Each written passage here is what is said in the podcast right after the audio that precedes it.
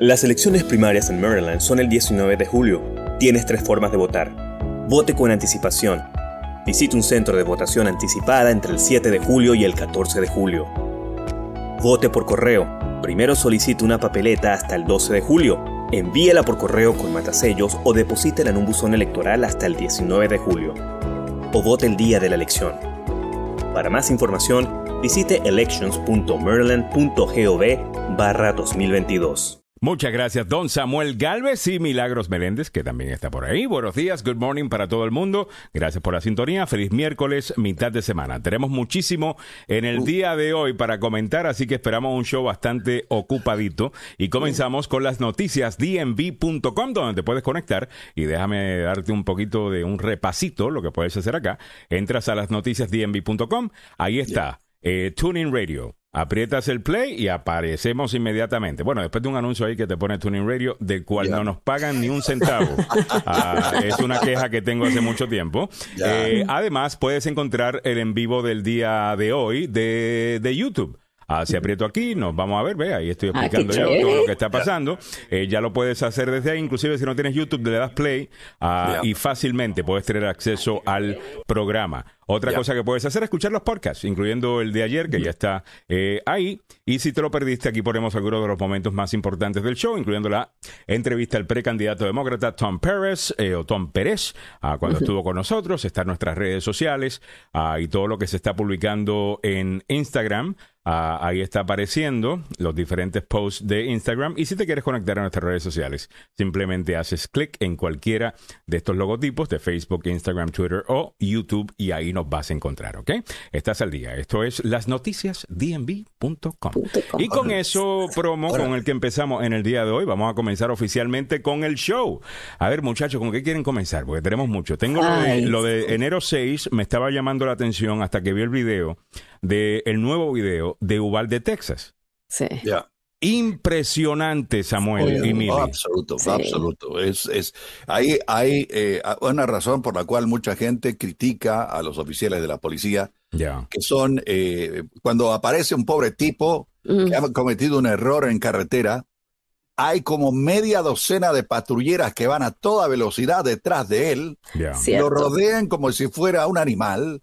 Y salen ahí policías con... Bueno, aquí había lo mismo, simplemente que no entraron. Eh, ya, eh, ahora, a eso, a, eso iba. Ya. Imagínense usted que está, eh, hay un, video en el cual se advierte desde el exterior que el tipo que entró a la escuela Ovalde venía disparando a todo el mundo. Mm entró por la parte de atrás y comenzó a recorrer. Se ve en, el video que recorre el pasillo. Hay un chamaquito que lo mira, el tipo lo, observa y le dispara, y el, el niño sale, pero despetacado. Mm. Después se ve a los oficiales de la ley, damas y caballeros. Mm.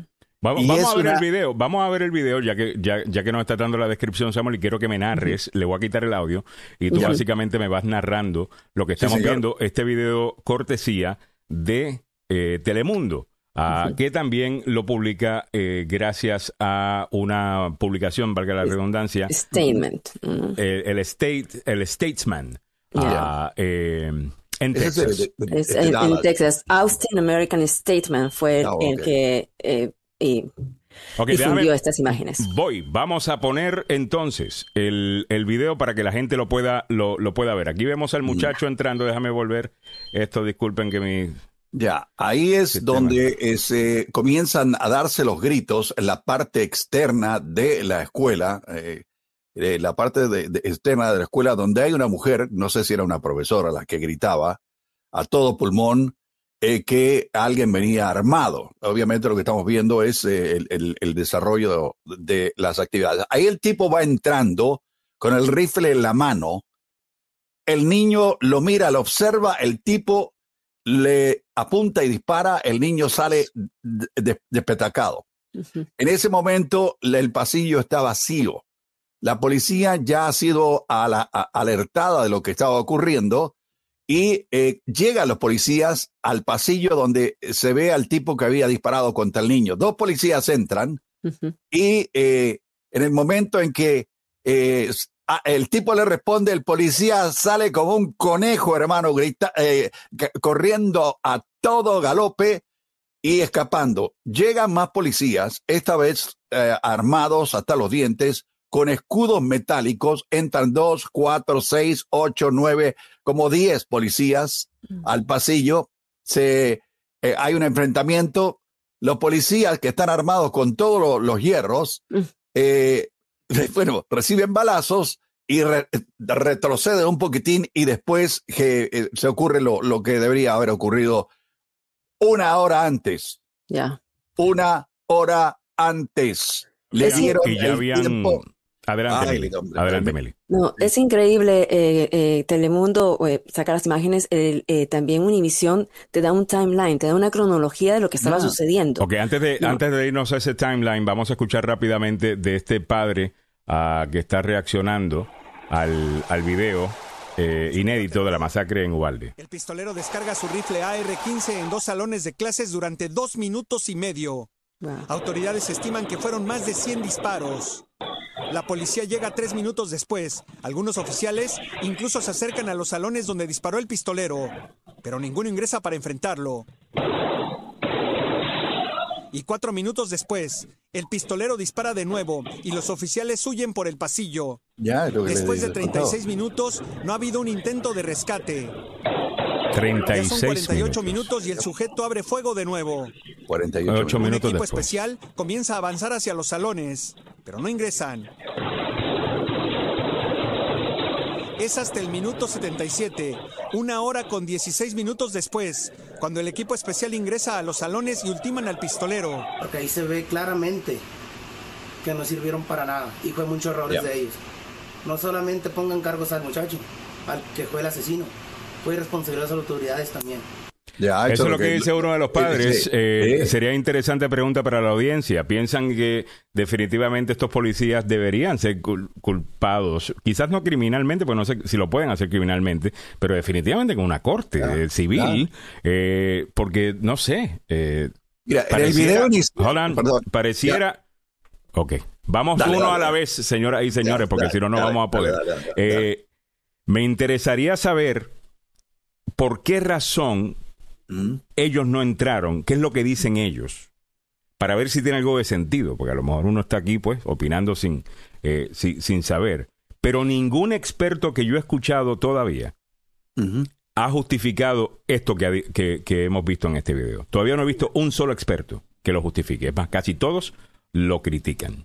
A ver, Mili, eh, veo, primero voy con Samuel y después voy con Mili. Adelante, Mira, eh, previo, previo a la llegada de este muchacho armado a la escuela, en el exterior hay una cámara de seguridad que se ve que él va manejando una camioneta, se sale y se produce un accidente. De ahí sale el tipo y comienza a disparar y una profesora comienza a gritar. La llamada de 911, la, llamada de 911 no sé si la escucharon, esa llamada está horrible. Está horrible. Eh, y, es el momento en que la, el atacante llega, choca, uh, dispara afuera. Y mm. ya ella empieza a, llamar al 911 y tú puedes escuchar, es más, tú puedes sentir la ansiedad de esta mujer eh, en esa llamada telefónica. Eh, Mili, me estabas contando de la cronología que publica Univision. Así es. Así es. Eh, aquí, aquí la tiene. Y como decimos, él había robado la camioneta de la abuela y entonces se choca y ahí es donde empieza todo esto, ¿no? Em, a las 11 y 32 de la mañana, está gritando una maestra, así con esa desesperación, diciendo, entren, entren al salón, entren al salón. Una cámara de seguridad fuera de la escuela muestra al atacante caminando hacia el plantel. Ese momento va acompañado de un audio, lo que estás hablando Alejandro, de una maestra llamando 911, diciendo esa con desesperación, entren al salón. Se le escucha gritar intensamente en un intento por proteger a los estudiantes.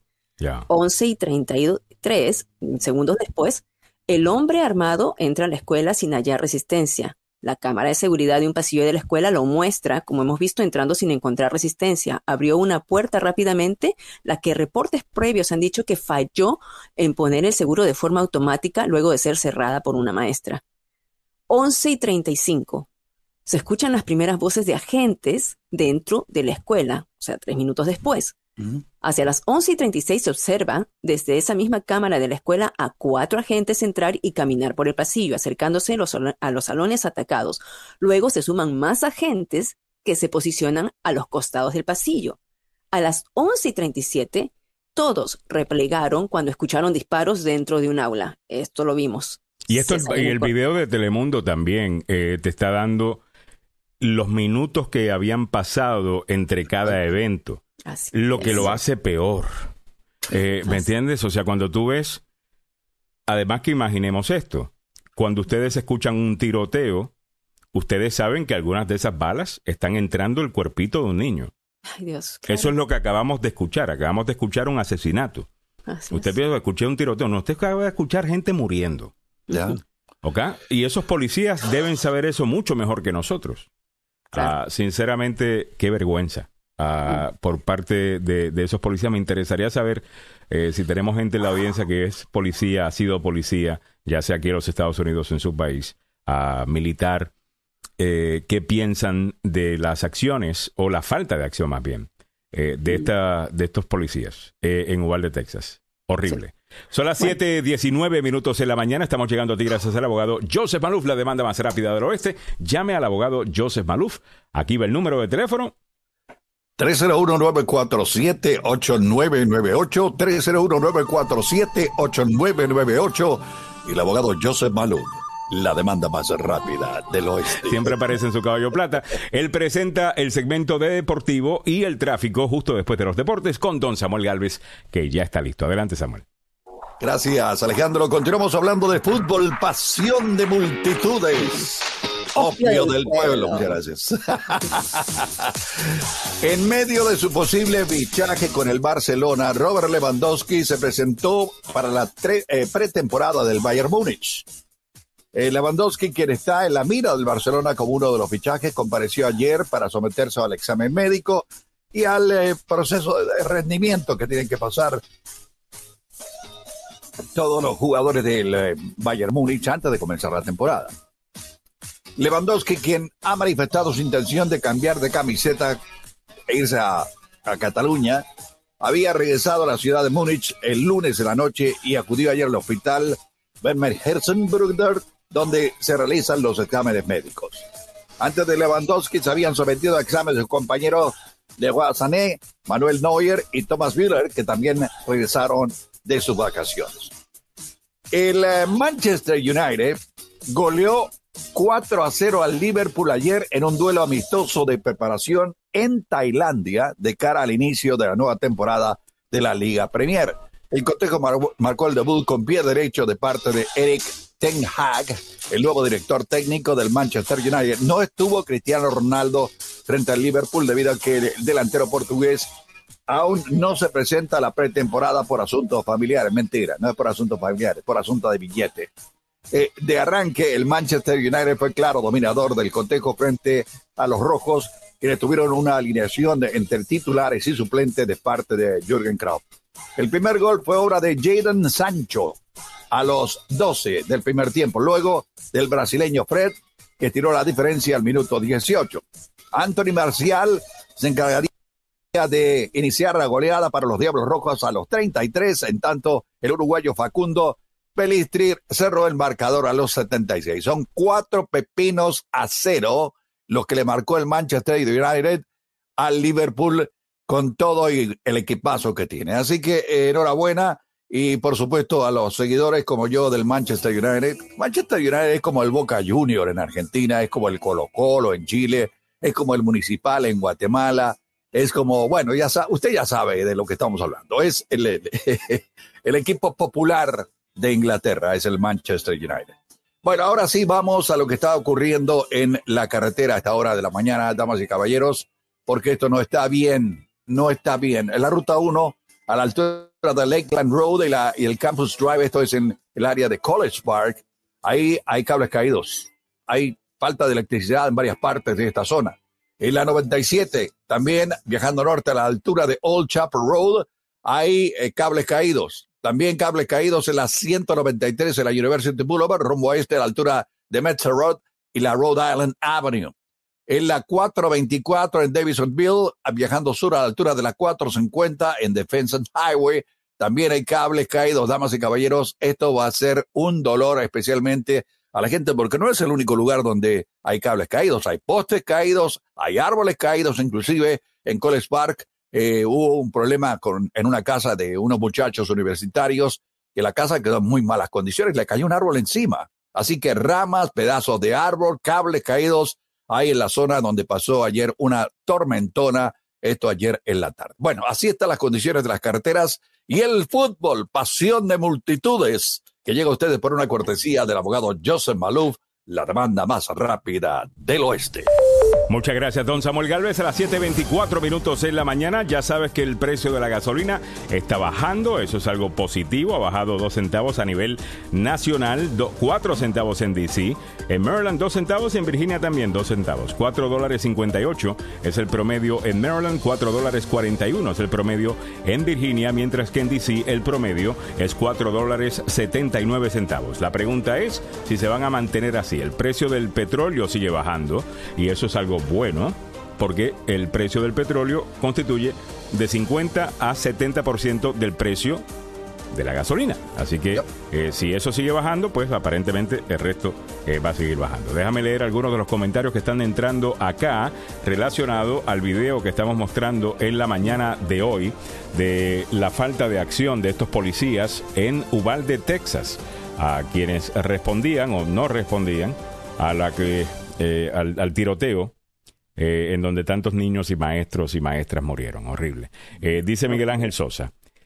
Señores, desde que choca y empieza a disparar al estacionamiento, ahí empiezan las llamadas al 911 y no llegan rápido. Eh, los policías. Añade Samuel, cabe destacar los tiempos de cada escena para que se dé cuenta la audiencia de cómo tardó la policía en actuar y, lo logramos hacer. Muchas gracias por eso, Miguel Ángel. Patricia Lázaro Estrella dice buenos días, lo vi esta mañana y realmente es indignante. Sin palabras.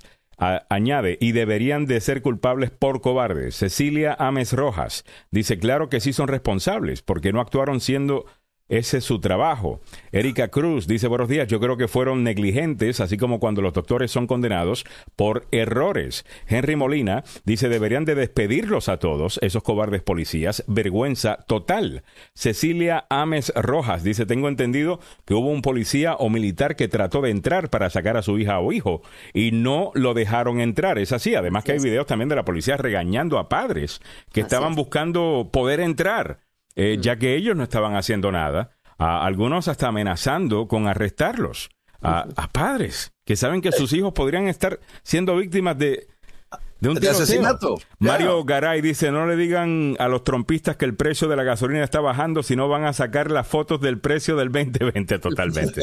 Eh, totalmente.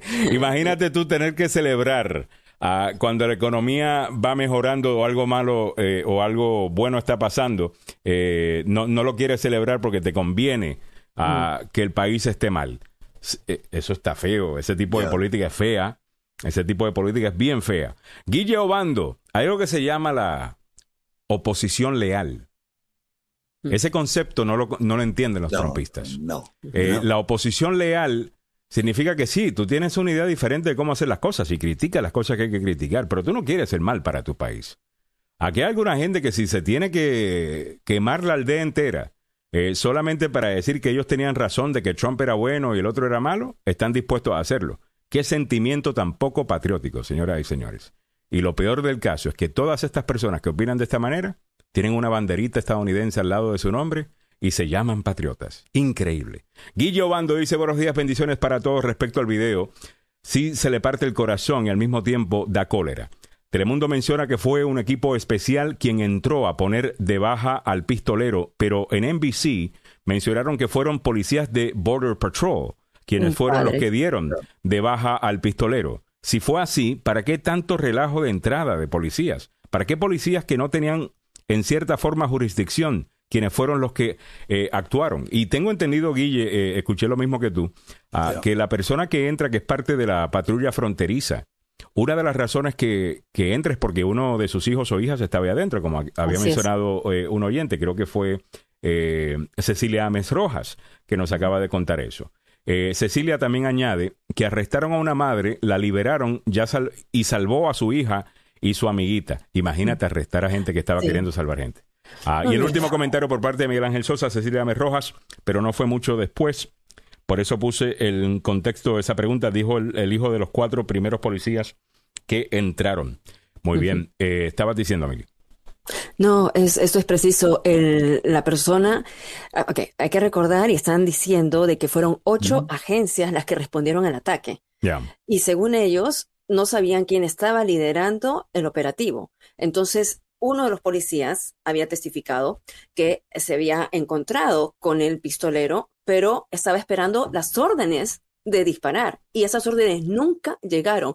Mira la respuesta más ilógica, absurda eh, y, frustrante que dan, que los radios de la policía no estaban funcionando, que las comunicaciones no estaban funcionando, que Arredondo, que era el jefe de la policía escolar, o sea, no era el jefe de la policía escolar, Arredondo, él no tenía su celular a la mano. O sea, mira todas las respuestas que están dando. Inmediatamente, por supuesto. Espérate, jodan eh, Él está diciendo que, ¿qué?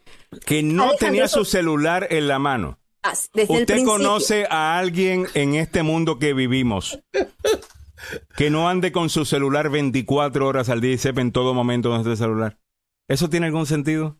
Come Aquí, eso no tiene sentido. El mío lo estoy utilizando como cámara en el día de hoy. Y aparte de eso, lo que, lo que él dijo desde el principio, Redondo, uh, Redondo dijo, yo no sabía que era yo el que estaba liderando esta operación. yo soy el jefe de la policía escolar. Allí estaban agentes de todas, de ocho, agen de ocho agencias, o sea que habían personas de ocho agencias, ¿no? Y, y en este caso, nosotros también habíamos reportado, de, habíamos reportado que el que ingresa hmm. fue la patrulla fronteriza porque tenía a uno de sus menores allí adentro. Porque de otra manera... O sea, yo no sabía que, yo estaba liderando, dice él, la policía ese día. ¿Usted es el jefe de la policía o no es el jefe de la policía? Ah, bueno, hay, claro. Jefe de la policía de, las escuelas. Hay jefe de policías, hay diferentes, claro, hay una jerarquía, eh, como, como en todo, pero al final del día, the buck stops with you, como dicen aquí en los oh. Estados Unidos. Al final del día, la responsabilidad es tuya. Es tuya. Sí. Es más, es, que, no me, es que no me sorprende en lo absoluto que estemos lidiando con esto al escuchar a este charlatán. Desde el principio, él está, eh, está queriendo o echarle la culpa a alguien más, diciendo yo no sé, levantando las manos. Bueno, realmente no era responsabilidad mía, hay otras personas envueltas, eh, no quiere contestar preguntas. Es, es un horrible líder. Y eso es lo que sucede. Y Alex aceptaron, o sea, porque a él lo pusieron en suspensión en la policía, ¿no? O sea, lo, suspendieron con goce de haber. Entonces estaban pidiendo su eh, destitución por completa. Él, eh, semanas antes, había sido electo para eh, una posición especial en el Consejo de Municipio. Ya lo en, en, el, Consejo Municipal. Y entonces él, él presentó su renuncia y después de haberse y lo hicieron estas imágenes, ya Sí, lo hicieron, pero después de difundirse estas imágenes, aceptaron la renuncia ya inmediatamente, ¿no? Ah, eh, pero es que tiene, e, es que este tipo, sinceramente, y mira, yo he hecho este comentario en el pasado, que cuando tú entras a un lugar, vamos a decir un restaurante, y el servicio es malo, yo te puedo garantizar, te puedo garantizar que el manager es peor.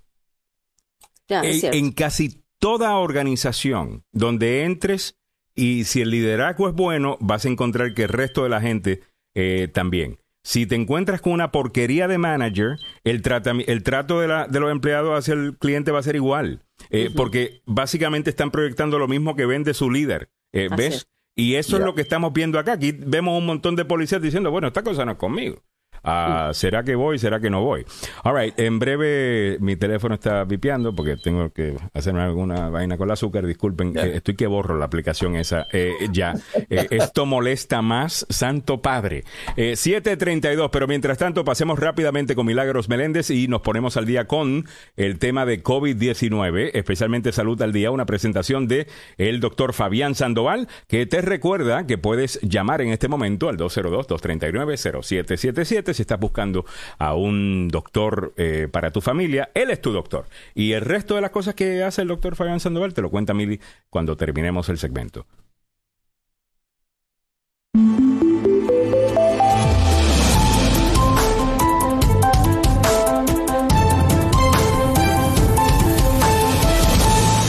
7.33 minutos de la mañana a tiempo, por primera vez en por lo menos varios meses. Aquí va Salud al Día con Milagros Meléndez. Hasta sorprendida está ella. Espérate, me toca. Eh, Salud, así me dan el recibimiento aquí en Washington. Para que goce, aunque eh, ese vestidito está bien miamense. Eh, eso sí es extraño de Miami, fíjate, de todos los colores. Sí, sí, mucho color, mucho color, mucho color allá. Acá todos gris y, tú sabes. Sí, más, más parco, más serio. Vamos entonces al segmento del COVID-19. Vámonos al segmento de COVID-19, una presentación del doctor Fabián Sandoval. Adelante, Meli. Ah, muchas gracias, Alejandro. Bueno, hace rato que no estoy eh, compartiendo este cuadro, hoy que es 13 de julio. Pues como hemos visto, los casos del COVID-19 han aumentado a nivel nacional, a nivel local. Vemos aquí también eh, la estadística, como el, índice de positividad en Maryland ha subido a un 13% cuando esto empezó con 7 y 8. Los nuevos casos que se reportan por día en Maryland son 1931. Hospitalizados hay 667. Esto ha, habido un incremento en estas hospitalizaciones, no tanto eh, como en otros estados, pero de todas maneras va en subidita. Y lamentablemente los fallecimientos reportados en las últimas 48 horas en Maryland son 7 a causa de COVID. Mientras que en Virginia el promedio de 7 días de positividad se elevó a 23%. 2.944 eh, personas han sido diagnosticadas con el COVID-19 hace eh, 48 horas y hay hospitalizados hasta este momento 772, mientras que en las últimas 48 horas han fallecido 12 personas. Igual en el Distrito de Columbia se elevó el índice de positividad 11%, 250 casos, 159 hospitalizaciones y fallecimientos, gracias a Dios, en el Distrito de Columbia no hay ninguno en las últimas 48 horas. Y si nos vamos a las noticias, la Casa Blanca ayer ha estado, está impulsando y está recomendando que las personas mayores deben recibir sus dosis de refuerzo. A medida que la variante BA5 de Omicron impulsa un aumento de casos y ya representan el 60% de todos los casos de eh, coronavirus reportados y también las hospitalizaciones, la Casa Blanca está instando a sus ciudadanos a mantenerse al día con sus vacunas contra el COVID-19. Esto lo dijo ayer el doctor Anthony Fauci, de que eh, habíamos dejado de escuchar un poco de él, eh, que está diciendo pues que las vacunas, si bien es cierto, no te van a dar un 100% de efectividad, te va a ayudar a que mm, la, enfermedad no se agrave. Esto eh, lo tomó Fox y más adelante vamos a poder comentar ese, ese titular, lo tomó por otro lado, ¿no? Diciendo que Fauci había admitido de que las vacunas no protegen un 100% de COVID-19. Bueno, hasta siempre lo ha dicho. Ya sabíamos eso, ya sabíamos eso. eso no es una, una novedad, pero sí que te va a evitar eh, tener una situación más difícil. Y bueno, igualmente, Ahora estamos con otro, con, con, otro virus que es el de la viruela del mono, que Estados Unidos están diciendo que está respondiendo, pero con retrasos en las pruebas y vacunas que no están satisfaciendo las demandas. Así que llevamos seis semanas desde que comenzó el brote y todavía tenemos problemas con la disponibilidad de pruebas y el suministro de vacunas, como sucedió con el coronavirus. Se quejó un epidemólogo. La administración Biden dice que está haciendo todo lo posible para que las pruebas lleguen hacia los condados y que puedan pues realizarse. la, viruela del mono eh, tiene varios síntomas, no es una enfermedad de gravedad, según lo que están diciendo los expertos, pero sí es incómoda. Una de las eh, de, los síntomas son las protuberancias que eh, le salen a las personas en la piel, también desarrollan fiebre, dolor de cabeza y algunos malestares. Hay un tratamiento, esta es una enfermedad que ha estado endémica en África desde hace ya 50 años. El tratamiento existe, pero de que llegue hasta las casas, eso todavía está en veremos. Y con eso cerramos el segmento traído usted por el doctor Fabián Sandoval. Recuerde que lo vamos a tener al doctor Fabián Sandoval de la Clínica y Centro de Investigación Emerson a las 9 de la mañana para que le haga todas las preguntas necesarias acerca del COVID, acerca de, de la viruela del simio y otras preguntas más. El doctor Fabián Sandoval dirige varios programas, varios estudios clínicos y que sería para beneficio de toda la comunidad y usted podría participar de ellos. Puede llamar al 202 239 0777 202 239 0777.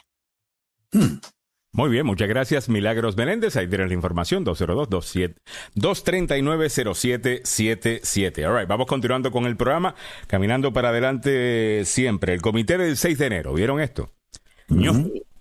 ¿Qué día? El comité del 6 de enero, esto está buenísimo. Tienen que ver lo que está descubriendo esta gente y la manera que están empezando a hablar. Samuel, eh, ¿están ya entonando la guitarra, como dices tú? Sí, están hace rato que están, eh, están poniendo a tono la, guitarra para poner a cantarse. Fígaro, Fígaro, Fígaro, Sí, y, lo, más, lo más curioso es que aquellos que estuvieron en el Capitolio durante los desórdenes, eh, un par de ellos aparecieron ayer en el comité que está investigando todo esto. Déjame y, irme Y, me pareció eh, extraordinario que dijera la verdad. Es, lo que tienen que decir. Digan la verdad, incluyendo a uno de ellos que se disculpó con uno de los policías, mm. al cual sufrió eh, que, agresión física, creo que le quebraron un hueso, hay otro que tiene problemas físicos que van a quedar con él para de por vida, pero eh, verdaderamente es una vergüenza cómo esto va abriéndose más y más y todo apunta a Donald Trump. Totalmente. Vamos a ver un poquito de lo que se vio eh, ayer. Aquí está Pat Cipollone, ah, que es nada más y nada menos que el ex eh, eh, asesor, legal de la Casa Blanca, White House Counsel. So, este es el abogado de la presidencia, no necesariamente del presidente, mm. sino de la presidencia. Uh, vamos a escuchar. You know, particularly after the Attorney General had reached the conclusion that there wasn't sufficient election fraud to change the outcome of the election, when other people kept suggesting that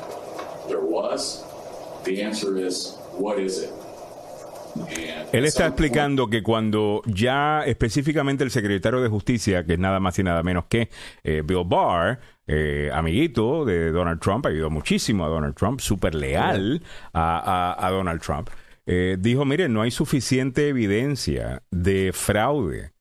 a mí, fraude siempre, siempre hay un par de casos de fraude electoral en cualquier elección, pero nada que podría cambiar el resultado, ni siquiera cerca.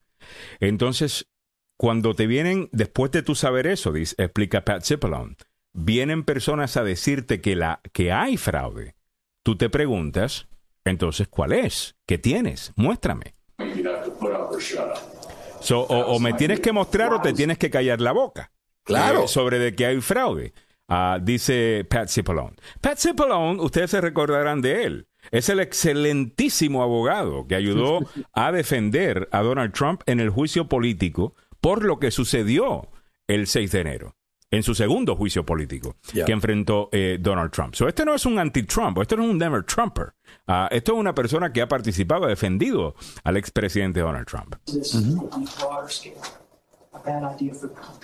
Eh, ¿Piensa usted que lo que sucedió el 6 de enero y la gran mentira, ¿no? que es que le robaron la elección a Donald Trump y de que hubo fraude, eh, ¿piensa usted que esto es algo malo para el país?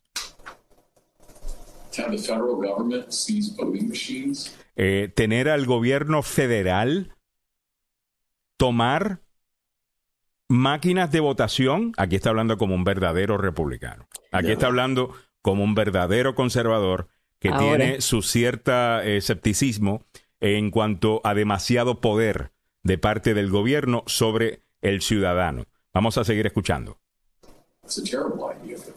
Es una terrible idea eh, para el país. No es así que hacemos las cosas en los Estados Unidos. No tenemos ninguna autoridad legal para hacer eso en los Estados Unidos.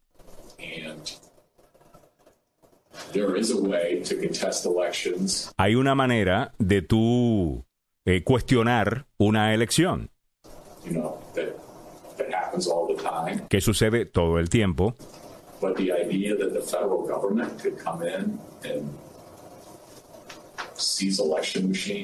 Pero la idea de que el gobierno federal puede entrar a un estado y llevarse las máquinas de votación. No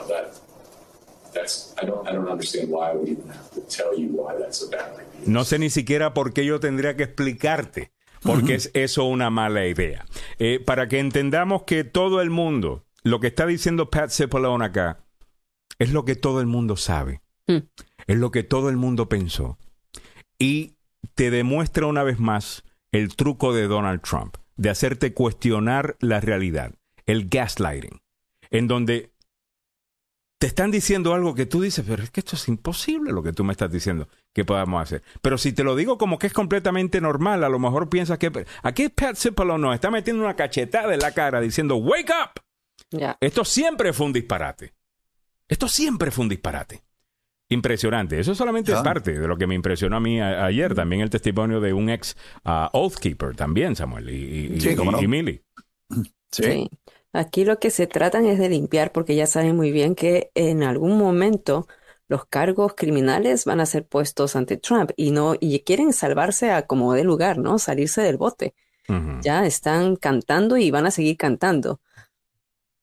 Van a seguir cantando, sin duda. Sí, sí. Lo del Outkeeper, o sea, eh, lo que se demostró ayer y lo que estamos mirando en estas audiencias, que es la séptima audiencia a propósito, y mañana va a ser la última, aparentemente en, horario estelar a las 8 de la noche. Hmm. Eh, en esta audiencia lo que se muestra son los vínculos ¿no? entre el expresidente Donald Trump y, los grupos también de extrema derecha, como dijimos, ¿no? Estos grupos eh, que no solo, o sea, aquí no solo detallaron los que hablaron los planes que habían, sino también que eh, deja de manifiesto que fue Trump que a través de un tweet, de un, tweet, les hizo ese llamado a la acción y que esto será salvaje, estén presentes, una gran, va a haber una gran protesta, o sea, y, y ahora los que estaban testificando decían, mira, bueno, sí, yo creí lo que dijo el presidente, ¿no?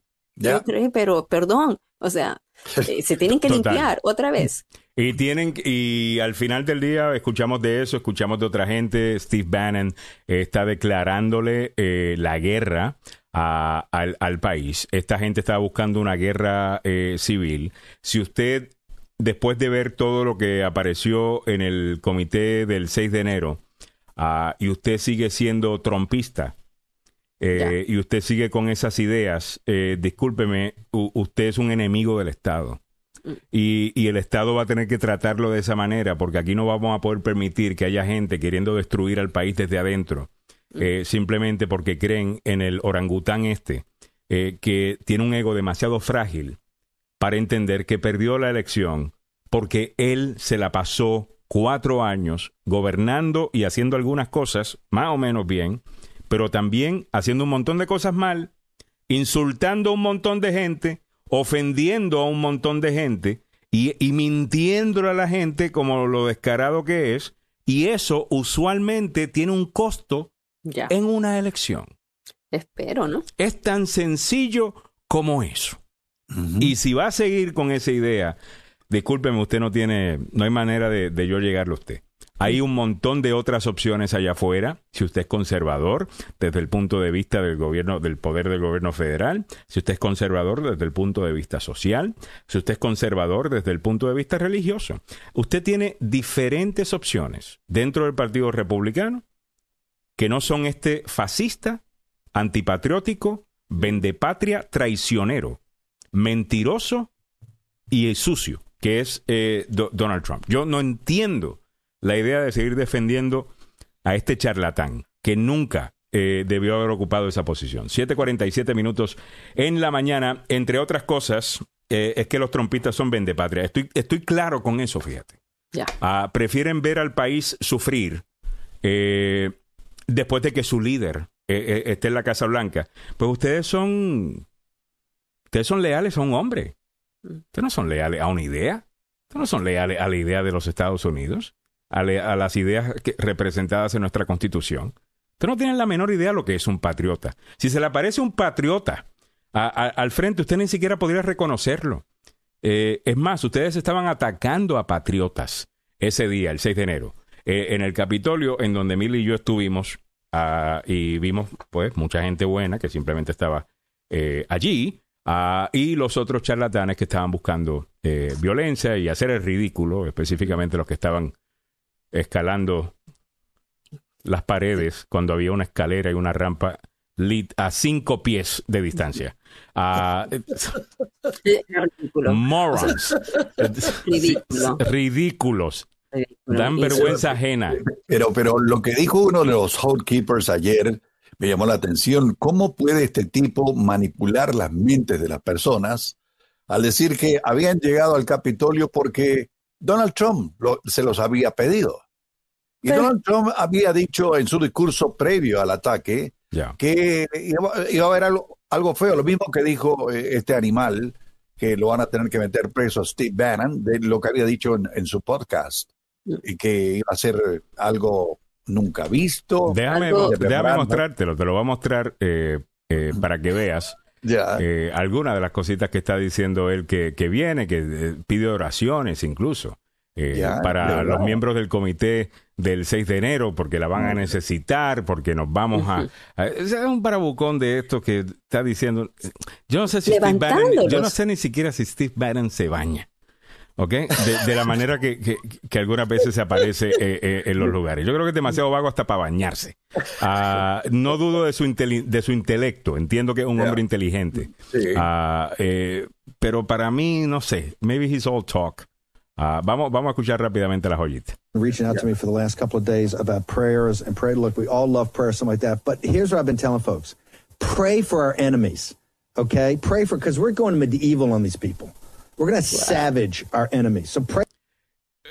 Oren por nuestros enemigos, porque nos vamos a ir a los tiempos medievales. ¿Ok? Yeah. Vamos a irnos salvajes eh, con ellos. Pray for them. That's who needs prayers. Not MAGA not War Room, and certainly not Stephen K. Bannon, but I'll take everything I can get. But put ahead in the cap table, put our enemies in front of it, because that's who's really going to need prayers. Okay. Eh, nuestros enemigos. Número uno, si tú estás participando de la democracia estadounidense y tú estás hablando de enemigos, usted no sabe cómo es que funciona la democracia yeah. estadounidense. Yeah. Aquí hay contrincantes, ¿ok? Sí. Enemigos no hay. Eh, eh, enemigos están en otros países, quizás. Es un lenguaje totalmente que eh, capta a los religiosos fanáticos. Y eso es lo que vimos nosotros, religiosos. Mucho fanatismo religioso. Mucho fanatismo. Entonces, tú le hablas del enemigo y entonces estás hablando, estás hablando en, su idioma, ¿no? Pero también estás, hablando desde el punto de vista, porque estamos hablando de una elección eh, presidencial. Eso eh, también estás hablando de una cosa acá de, de, que ya no somos parte del mismo país, mm. de que hay varios países. Eh, y que tú puedes ver a un compatriota tuyo como enemigo. No, señores. Eh, yo entiendo que eso puede ser muy atractivo y eso lo hace, debe hacer sentir muy bien. Pero usted no se puede llamar patriota y odiar a tus compatriotas. ¿Ok? Tú no puedes odiar la idea que es este melting pot, esta gran olla de sancocho que es eh, los Estados Unidos. Tú no puedes odiar eso y decir que tú estás peleando por la patria. Tú no entiendes la patria. Tú estás creando, quieres crear una nueva patria, basado en ideas fascistas de Hitler. Sí. No de Thomas Jefferson. No. No de George Washington. No, y de Mussolini y de Hitler, en ese eh, eh, orden. Exactamente, es Mussolini, es Hitler, es otra cosa. Pero no estás hablando de Washington, de Adams, de Thomas Jefferson. No. De, de Alexander Hamilton de, de Franklin Delano Roosevelt, de Lincoln, tú no estás, de Reagan, de Clinton. Tú no estás hablando de esa gente, de Kennedy. Tú estás hablando de, de, otra gente. ¿Ok? Y otra idea. Váyanse para el carajo para allá. Váyanse, si les molesta tanto este país, váyanse. Este, hold on, Millie. Váyanse si les molesta tanto. Y, no le gusta la democracia estadounidense, Steve Bannon, Donald Trump y todos los otros charlatanes fascistas, váyanse. Es tan sencillo como eso. Eh, 7.52 minutos en, en, en, la mañana. Adelante, Mili. Perdona, que estaba en, un crescendo ahí tenía que terminar. No, está bien, mira. Pero es que, es que, esta gente sabe muy bien a quién está jugando. O sea, esto sabe muy bien que están manipulando la, la mente de las personas que es creen en estas teorías de conspiración. Y te acuerdas tú, Alejandro, que entrevistamos nosotros a uno de, a un joven, a un jovencito que, wow, de todo lo que decía, nosotros sí, sí, sí, ¿no? O sea, pero era eh, algo nosotros lunático. Tomamos, nosotros tomamos nota. Oh, oh, oh sí, claro, pero algo lunático lo que estaba hablando. O sea, te das cuenta que no están, o sea, no, están en sus cabales, ¿no? Entonces a esta gente, a estas personas sobre todo, se creen, se creían héroes. Ellos creían en su corazón que estaban haciendo un acto patriótico de heroísmo ¿ah? al irrumpir de esa manera. Ah, increíble y tomar, o sea, eso y, y, eso es lo que estamos ahora eh, mirando en estas como una evidencia en, estos, en este comité. Son 800 arrestados que han habido después del 6 de enero, más de 350 procesados, Ya. ¿no? En, de, de, todo esto. Y entonces, ¿hasta cuándo los grandes no van a caer? Ya. Óigame, en breve nos vamos a poner eh, al día eh, hay, hay, varias cosas que estamos, tenemos que discutir sobre el tema del aborto. Sé que el tema ah, puede aburrir, eh, pero va a llegar ya a Virginia la, la conversación porque parece que allí eh, quieren pasar una ley en donde el aborto sería legal, pero se limita después de las 15 semanas. Algo con lo que yo creo que la mayor parte de la gente está de acuerdo y Europa, que es mucho más liberal, en ese aspecto que los Estados Unidos, eh, bueno, no, en este aspecto es menos liberal, pero Europa, que es mucho más liberal en casi todo. Eh, que, que, los Estados Unidos y una sociedad mucho más secular que, que la de los Estados Unidos, eh, por lo menos últimamente. estoy hablando de los últimos 40 años, estoy hablando de toda la historia, estoy hablando de los últimos 40 años. Allá el aborto tiene esas limitaciones, 12 semanas a 15 semanas, ese es aparentemente el promedio. Pues en Virginia quieren hacer algo así, ¿estás de acuerdo o en desacuerdo?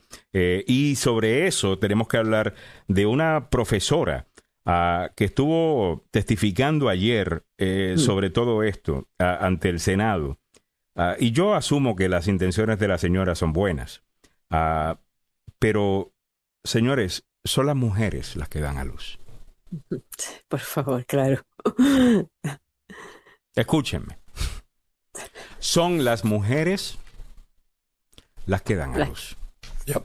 Pueden haber gente que hoy conocemos como hombres que den a luz, pero porque nacieron mm. con el equipo necesario para porque nacieron mujeres.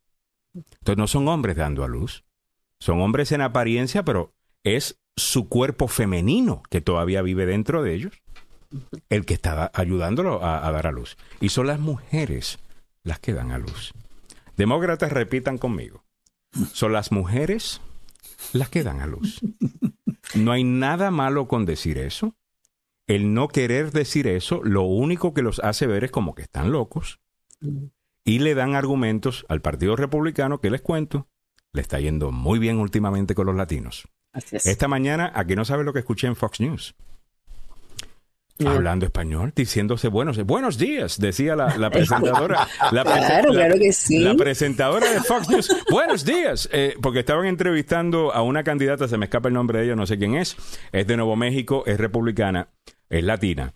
Y cuando la entrevistan, ella dice, la, la latina que está corriendo, eh, dice, buenos días. O sea, ellos, me gusta que estos latinos que están corriendo dentro del Partido Republicano no están queriendo hacer lo que otros latinos hacían para, poder eh, jugar dentro del Partido Republicano, que era básicamente, déjame actuar como que yo soy eh, anglo. Estrategia pura. Sino que están siendo latinos y están argumentando, mire este argumento, yo creo que está bueno. La razón que yo soy republicano es, dicen ellos, es porque soy latino. Y los valores latinos son trabajo y oportunidades y familia. Y eso yo lo encuentro en el Partido Republicano. Es el argumento que hace ella. Número uno, le agradezco a esa doña, no sé quién es, porque a la audiencia de Fox News, que le vienen diciendo por años que los latinos inmigrantes venimos aquí a vivir del gobierno y que somos amenaza, que si esto, que si lo otro, le están diciendo que aparentemente no, que somos gente trabajadora, que somos gente que cree en el sistema estadounidense, que queremos prosperar en este país. Para muchos de ellos están diciendo, wow, los latinos son así. Sí, así somos. No nos tengas tanto miedo, cara. Así que les agradezco eso. Con eso dicho, hay una campaña fuerte eh, para atraer al votante latino al Partido Republicano. Y quisiera Quisiera saber, quisiera saber cómo le ayuda a los demócratas seguir con la idea esta de que ahora, ¿cuál es la frase que utilizaron, Mili? Eh, eh, eh, el senador es que... No, ella habló de gente capaz de dar a luz. capaz, sí. No dice mujeres. No, gente capaz de dar a luz. Entonces dice él, eh, dice, tenemos el link. Eh, vamos a verlo. tenemos el de dos. Tenemos el de Josh Hawley que le está. Vamos con el de Josh Hawley. Vamos con el de Josh Hawley, eh, que es el que estamos mencionando en este momento. Ajá. Y después te voy con otro tema que es también en lo que está viral en la mañana de hoy, que son unas focas bien lindas ah, que, te, que, te, vamos a mostrar. Eh, pero esto también le está dando bastante vuelta a las redes sociales en el día de hoy. Me adelanté, Emily, ¿era esta hora que íbamos a hacer este segmento o era después? Eh, no, está bien. estamos bien. ok, chévere. All right. So vamos a ver este video en donde ellos están, si quieres yo lo encuentro por acá. Eh, Perdón. Y se están ellos básicamente eh, discutiendo y se pone buena eh, la, discusión, obviamente. ¿Encontramos el video? Yo no lo encuentro. Okay. En, en, el, en el show prep, dale al link. Ah, ahí estoy, me sale un montón de propaganda, así que voy a aguantar un ratito. Ok, chévere. Entonces esperemos, esperemos por eso entonces.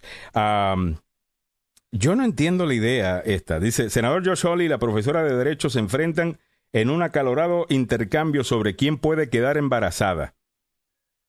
Y él le pregunta, así como usted dirige su salón de clase, porque ella, ella enseña ley. Ah, ella es catedrática en la universidad y enseña leyes. Estoy... Eh, espérate que primero me sale Elon Musk aquí en, el link de... entonces, entonces tenemos el link equivocado. Eh, tenemos el link equivocado. Ok, eh, pues básicamente era eso. Déjame buscarlo por acá. Josh Hawley, yo te lo encuentro. Josh Hawley. Disculpe la audiencia, son cositas que pasan. Eh, de, de, de, vez en cuando. Eh, aquí en el show, eh, más de lo que quisiéramos. pero aquí está. ok. Ah, aquí está, aquí está. Disculpen. y gracias por la paciencia a, todo el mundo. Porque ella se esconde detrás, y voy a decir se esconde detrás, porque me parece que ella no quiere tener que admitir eh, lo que está sugiriendo Josh Hawley, a quien detesto, debo decir, eh, por lo que hizo el 6 de enero. Eh, pero creo que en esto tiene razón. Va, vamos a escuchar. You referred to people with a capacity for pregnancy. Yeah. Would that be women? Many women, cis women, have the capacity for pregnancy. Many cis women do not have the capacity for pregnancy. Um, there are also trans men who are capable of pregnancy, as well as non-binary people who are capable of pregnancy. So this isn't really a women's rights issue. It's a. We it's, can it's recognize that this impacts women while also recognizing that it impacts other groups. Those things are not mutually exclusive, Senator Hawley. Oh, so your view is is that the core of this this right then is about what? So um, I want to recognize that your line of questioning um, is transphobic um, and it opens up trans people to violence.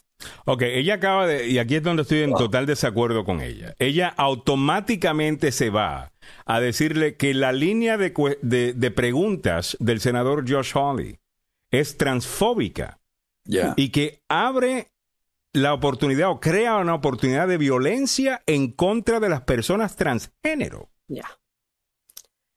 Por, por preguntar si el aborto, que por siempre ha sido un women's rights issue, es, ya no es eh, de mujeres, porque no solamente las mujeres son, como dice ella, personas capaces de, de, dar a luz. Señores, eh, aquí tienes gente más interesada en no admitir que han cometido un error en ganar un argumento que en ganar corazones, ganar elecciones y después se quejan cuando eh, gana el otro partido, le ponen tres jueces conservadores y la Corte Suprema. ¿Sabes por qué eh, Roe versus Wade regresó ahora a ser una decisión, o la, el aborto regresó a ser una decisión de los estados? Se fueron demasiado. Porque se perdieron elecciones y un presidente Trump logró poner tres conservadores allí y ese es el resultado. Yo no estoy diciendo que estoy en desacuerdo o que estoy de acuerdo, estoy diciendo lo que pasó. Y si te molesta tanto que eso pasó, a lo mejor quisieran dejar de estar hablando tanto de estas estupideces y enfocarse en los issues que verdaderamente le interesa a la gente, que es lo económico, es la inflación, es la gasolina, eso, obviamente los trabajos, la paz, el, la, la familia, las cosas que la gente cada noche antes de dormir o por la mañana se levantan y rezan. Y sí, la mayor parte de la gente reza. porque están preocupados por algo. Pregúntenle a la gente sobre qué están rezando mm. y hagan planes de gobierno alrededor de resolver esos issues. La, las batallas estas culturales de que, ¿really? Personas menstruantes, mujeres, eh, gente que puede dar a luz, no, se llaman mujeres. Comiencen a trabajar, pero a, trabajar de verdad, no hablando de tonterías. Eh, hay, Ahí, la otra, Alejandro, no sé si que lo quieres, lo quieres poner, eh, también que me mandaste por Instagram.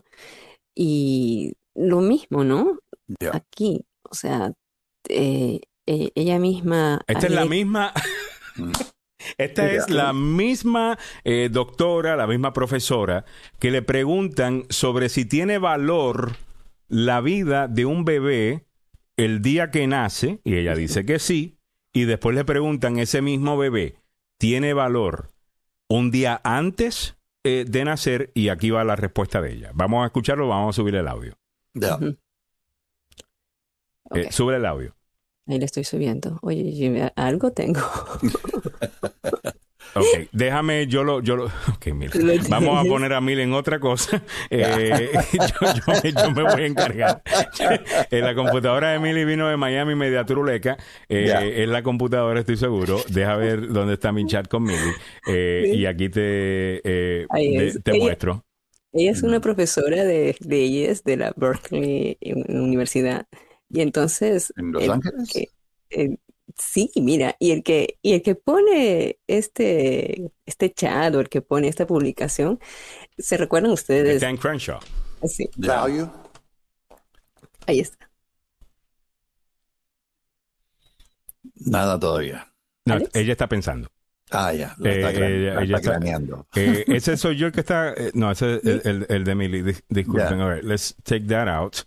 Y vámonos. And do you think a do you think a, a baby that is delivered alive has value? Yes. Sí, un bebé que nació tiene valor. Um, a, a baby that is not yet born has value. I believe that a person with a capacity for pregnancy has value. They have intelligence. They have agency. They no, have I'm talking about the baby. And I'm talking about the person with the capacity for and pregnancy. you're not answering the question. I'm asking. I'm, I'm, answer, a, I'm answering a more interesting question that, to you me. You think that the baby I'm answering is not yet born, yeah.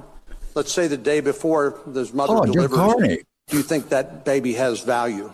I think that the person with the capacity for pregnancy has value, and they have the they should have the ability to control what happens to their lives. Well, and do you think a, Ella, él está preguntando uh, específicamente del, del yeah. bebé. Ese es John Cornyn. Yeah, okay. John Cornyn de eh, señora eh, profesora, En un solo día, usted me tiene a mí opinando de acuerdo con Josh Hawley y con John Cornyn. Mm. Usted, a mí, que yo he criticado a Josh Hawley y a mí John Cornyn, eh, no me parece el peor de los, de, los tipos, pero cuando está en campaña, específicamente con el tema de, las armas, realmente muy decepcionado. En el pasado ha sido alguien que con quien se puede hablar de inmigración, uh, viniendo del estado de Texas, pero anyway. En un solo día, me tienen aquí opinando con Josh Hawley y con John Cornyn. Y ustedes después se preguntan por qué los republicanos están agarrando más y más el voto latino con estos temas. Hmm. O sea, alguien despiértese. Ya, este, este, eh, quien, a quien sea que está de acuerdo con esta doña, no es grande suficiente ese grupo para organizar un movimiento político ganador que te entregue la Cámara de Representantes, el Senado o la Casa Blanca. Y si los latinos, específicamente los mexicanos, estadounidenses, están dándole ahora un segundo vistazo al Partido Republicano, les cuento que eso puede significar muchísimo y un cambio radical en el poder que asumen tener los demócratas en estados como California, oportunidades de ganar como las han tenido en estados como Arizona y Nevada y hasta Nuevo México. ¿Ok? Eh, so, esto definitivamente eh, tiene eh, que ser cuidadoso. Ah, me parece rarísimo eh, todo eso. Y eh, me dice Francisco Durán, esto ya una propaganda. ¿Propaganda de parte mía para los republicanos? No, señor. Eh, yo lo que te estoy cubriendo un movimiento que está sucediendo. Ah, y, en vez de pensar que yo estoy metiendo propaganda, eh, yo creo que sería mejor que investiguemos a ver por qué razón esto está sucediendo. Hay gente que ve las cosas suceder y tratan de explicarlas diciendo, ah, no, es que esa gente es bruta. Ah, no, es que esa gente no sabe. Ah, no, es tal cosa. Y hay otros que decimos, espérate, a lo mejor ellos han visto algo que yo no he visto. Déjame ponerme en sus zapatos por un segundo si lo queremos entender si lo tenemos, si, si, queremos entender lo que está pasando. Ah, y ese es mi punto. Yo no pienso que los republicanos se han ganado necesariamente el voto, específicamente con lo del 6 de enero. Pero, pero, esto es impresionante, ¿no? Pero sí están avanzando. Y, bueno, tampoco nos vamos muy lejos porque la nominación, el, las audiencias de nominación de la jueza, la jueza no pudo decir, ¿no? La que Tanchi no pudo decir que era una mujer, no podía definir lo que era una mujer porque eh, se están yendo a estos extremos. Ah, y, entonces ahí vemos ya la iluminación a un punto máximo, ¿no? Con eh, eh, esto. Ahora, yo te hablaba, Alejandro, que cuando yo entrevistaba a las personas de Planned Parenthood, o sea, para mí, todas las personas que hemos tenido un bebé, o sea, todas aquellas que hemos sido embarazadas, yo no sé, pero las que hemos tenido un bebé, yo al bebé le digo bebé desde que está en el vientre y más cuando siento las pataditas que son a las cuatro meses que ya se sienten, ¿no?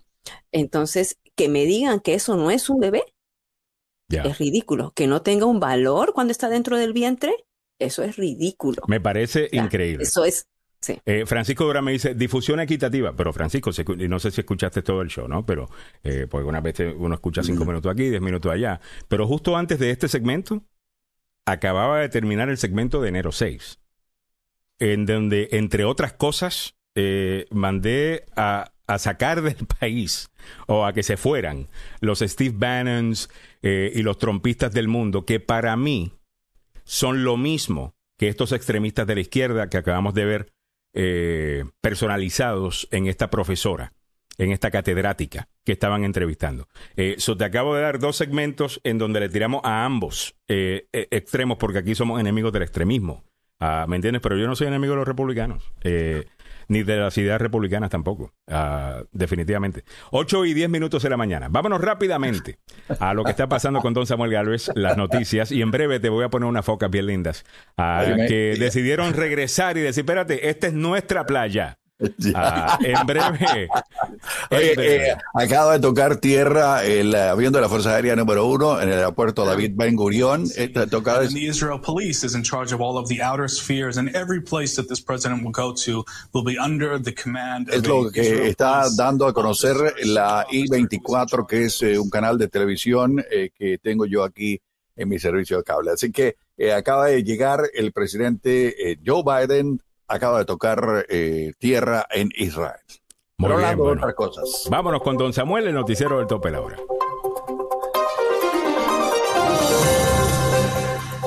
Donald Trump incitó al ataque del 6 de enero después de una reunión muy caldeada en la Casa Blanca. Tres adolescentes fueron acusados de robo a mano armada en el condado de Montgomery. En nuestra América Latina, Bolivia anuncia que se une al selecto club de productores de litio, aunque los expertos no están tan seguros. Muy buenos días, les saluda Samuel Galvez y aquí el detalle de la información. Legisladores acusaron a Donald Trump de incitar a una turba de sus seguidores a atacar el Capitolio el 6 de enero en el último intento por permanecer en el poder mientras el Congreso certificaba la derrota electoral del entonces presidente. En testimonio vía video mostrado por el Comité de la Cámara de Representantes que investiga los disturbios, los testigos describieron una reunión muy caldeada de seis horas a altas horas de la noche el 18 de diciembre del 2020 en la que Donald Trump ignoró a funcionarios de la Casa Blanca que lo instaban a que aceptara la derrota de la elección que ganó el demócrata Joe Biden. En cambio, Trump se puso de lado de los asesores externos que lo instaron a seguir insistiendo en sus afirmaciones infundadas de fraude. Los miembros del comité dijeron que, en última instancia, Trump fue el responsable del caos que siguió. En el ámbito regional metropolitano, la policía del condado de Montgomery detuvo a tres muchachos en relación con una serie de robos a mano armada. Un total de cuatro víctimas informaron haber sido asaltadas a punta de pistola. El primer robo fue reportado en la Tyler Avenue en Silver Spring alrededor de las 3 de la tarde del domingo. Otro en la manzana de Fenton Street. Las víctimas denunciaron a tres jóvenes que saltaron de un auto y les robaron.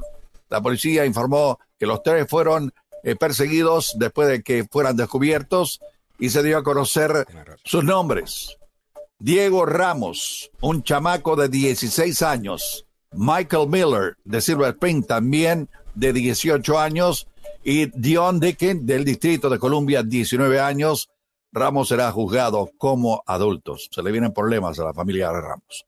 En nuestra América Latina, Bolivia informó que finalmente está en camino a unirse al selecto club de productores de litio para el próximo año y sería un gran acontecimiento ya que cuenta con los mayores recursos del planeta de este metal utilizado en las baterías en un momento de escasez de oferta.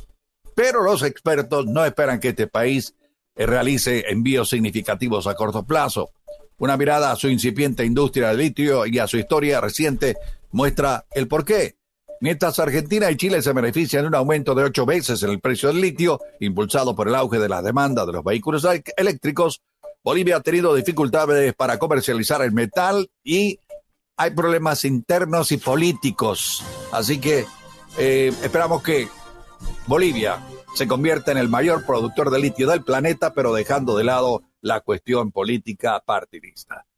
Y volviendo al deporte más popular, el fútbol pasión de multitudes es el opio del pueblo. El Paris Saint-Germain se prepara para una gira rumbo a Japón, donde va a jugar tres amistosos entre el 20 al 25 de julio. El nuevo entrenador del club parisino, Christophe Galtier, contará con todas las estrellas del equipo campeón de la Liga 1. El 20 de julio se el partido en Tokio ante el Kawasaki Frontale, cinco veces campeón de la Liga japonesa, el 23 lo hará con Urawa Reds en Saitana y dos días después jugará en Osaka ante el Gamba Osaka. En tanto, Galtier, flamante director técnico, prepara una lista de jugadores con los que no contará la próxima temporada y en los que figuran los argentinos Mauricardi y Leandro Paredes. Y lo que se sumó en las últimas horas, Rafael Alcántara, Rafiña y otros eh, nueve futbolistas, todos declarados transferibles. No, digan que son transferibles, los quieren echar porque le está saliendo muy caro, eso es lo que hay que decir. El Paris Saint-Germain organizará entrenamientos abiertos al público en Tokio y en Osaka, según se adelantó el club de propiedad de, eh, bueno, de un grupo de Qatar, cuya figura principal es Nasser Al-Khalifa. Sí, hay que decirlo. El Paris Saint-Germain es propiedad de árabes que producen gas y petróleo. Bueno, así están las cosas. ¿Cómo está el tránsito vehicular a esta hora de la mañana en la capital de la nación? No se ve, pero es cierto. Y no es el único. Eh, ¿Cómo está el tráfico vehicular a esta hora de la mañana? Con algunas dificultades, especialmente después de la tormenta de ayer en College Park. En la ruta 1 todavía eh, hay cables caídos. En la 197 cables caídos. En la 193 cables caídos. En la 424 más cables caídos un accidente en la 395 a la altura del puente de la calle 14 a esta hora de la mañana, un accidente en la 495 en la rampa que va rumbo al este a la 267 en el Dallas Connector. Eh, esto es un desastre matutino, pero bueno, eh, esperamos que el tiempo eh, vaya mejorando poco a poco. A propósito, la temperatura actual en la capital de la nación, 75 grados Fahrenheit, que corresponden a 24 grados centígrados. La mañana menos húmeda, con sol, habrá un aumento en la nubosidad para horas de la tarde y podríamos tener de nuevo alguna lluvia acompañada con algunas tormentas eh, para horas de la tarde, las máximas cerca de los 90 grados Fahrenheit. Así están las condiciones de las carreteras y el tiempo aquí en Agenda Radio Dixie. Muchas gracias, don Samuel Galvez, y bienvenidos a todos a la agenda número uno para información, noticias y buena conversación en la mañana. Les saluda Alejandro Negrón, junto, bien acompañado como siempre, eh, Milagros Meléndez, don Samuel Galvez, el abogado Joseph Maluf y Carlos Salvado. Esperemos que Carlos Salvado se pueda conectar. Eh, tengo entendido que el crimen está subiendo tanto en el país uh. que el abogado Carlos Salvado está muy ocupado. Eh, como saben, él es criminalista incluso. Vamos a comenzar esta hora del programa con el segmento en tendencia, en donde una de las cosas que tenemos eh, para comentar esta hora es la criminalidad, incluyendo un video que se ha ido viral eh, de un pobre anciano. Samuel, esto te eh, yo creo que lo vas a ver y te va a molestar. No necesariamente porque pues tú seas el mayorcito ¿no? de, del, grupo. sino que escuchándote por años sé que un tema al cual le prestas atención, ¿no? El crimen local. Al final del día hablamos de muchas cosas, pero lo que nos afecta es si tú puedes salir de tu casa a caminar y vas a regresar bien. al final del día, si eso no está funcionando, nada está eh, eh, eh, funcionando. Estábamos hablando de eso ayer cuando nos referíamos a, a la paz por bueno, la paz eh, que se siente eh, en las calles, nos cuentan eh, los salvadoreños, después de que la guerra contra las pandillas comenzara oficialmente en El Salvador y han arrestado un montón de gente, se dicen algunos son inocentes, pero el hecho de que la situación está más segura en la calle, pues casi todo el mundo está de acuerdo con eso. Y le puede importar muy poco qué sé yo, si Bitcoin bajó y la inversión eh, que ha hecho el Estado con eso, pues ha perdido millones de dólares, pues no, no importa si tú sientes que puedes caminar y estás seguro. Bueno, eso es cierto en cualquier país eh, del mundo. Ah, y te voy a mostrar un video en breve ah, de qué me refiero, pero sí le quiero, eh, eh, quiero saludar a Francisco Durán, que me estaba diciendo, estamos hablando de la pasada hora, que me dice, le llamas trompis a los y no trompistas y no republicanos cuando criticas a los republicanos y cuando estás hablando de los demócratas. Usualmente le llamo la, neoizquierda, usualmente le llamo los iluminados o la izquierda. creo que esta vez me enfoqué en los demócratas porque estaba hablando de por qué los demócratas están perdiendo asientos a los republicanos o candidatos latinos al partido eh, republicano y era una conversación más del Estado, pero tienes razón en eso y ah, me aseguraré de ser más específico eh, con, la crítica, Francisco, te agradezco mucho. Una crítica eh, constructiva siempre se, se, acepta. Miguel Ángel Sosa dice, Samuel en la corte informativa hablará de AMLO y Biden. Ah, vamos a ver. Rafael Meléndez está por ahí. Buenos días hasta Puerto Rico. A Dendri Aguilar dice Zumba Glenda Martínez y sigo siendo republicana. Ahí está, dice Dendri Aguilar. Ah, saludos. Ok, vámonos con, con estos videos que te estaba mencionando. Uno sucedió en Filadelfia. Ah, este lo publicó temprano ayer o, quizás ayer en la noche, o lo vi temprano esta mañana en la cuenta del colega de WKAQ en Puerto Rico, eh, Rubén Sánchez, y se lo eh, publicaba o se lo compartía. A, a, Milagros Meléndez en la mañana de hoy. Vamos a verlo rapidito. Aquí se ve medio, ah, aquí se ve muy pequeño. Se ve pequeño. Yo te voy diciendo un poco la reseña. Dos hermanos en este momento de 10 y 14 años se entregaron a la policía por esta vinculación en el espeluznante crimen de un anciano en Filadelfia. Estos jóvenes eh, atacaron al anciano en, medio de un grupo, ah, eran más los que eh, propagan este, esta golpiza. Las autoridades informaron que estos niños de 10 y 14 años cuyas identidades no se han publicado se pusieron a la orden de la policía tras el ataque fatal ocurrido el 24 de junio cuando un grupo de niños golpearon al anciano de 73 años identificado como James Lambert, dejándolo en un estado grave hasta que murió un día después a causa de sus heridas. Santo Dios. El video mostró a Lambert aquí intentando alejarse de los adolescentes. Corriendo. Y mira, qué a quienes lo perseguían. Cuando lo alcanzaron, lo tiraron al suelo con un cono de tráfico.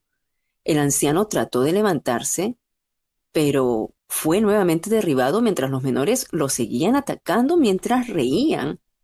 Los oficiales han determinado que los dos menores entregados se encontraban entre un grupo de siete niños que están presuntamente involucrados en este ataque.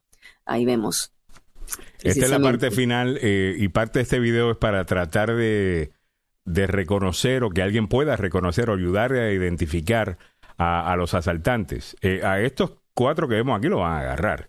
Eh, y a esta otra persona que está, aquí tenemos otro ángulo del video. Esto sucedió el 24 de junio.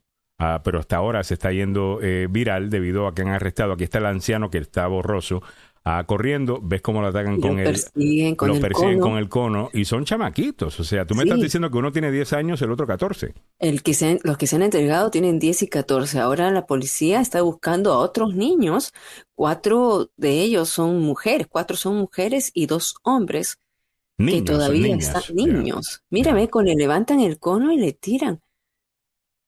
Ahora, déjame irme al comentario de don Samuel Galvez en esto. Eh, Samuel, ¿qué es lo primero que notas de esto? Me imagino que dónde están los padres, ¿no? Ya, por supuesto. Es, es eh, parte de un problema que tenemos a nivel social aquí en Estados Unidos, donde a pesar de que se aconseja a los padres, mire, hable con sus hijos, que no se metan en líos, que no anden en problemas con la policía, etcétera, etcétera, etcétera, al final chamacos de la edad de ellos. Mira la hora, Samuel. Sí. 2 y 49 de la mañana. Mañana. ¿Qué estaban haciendo ahí en la calle a esa hora, mano?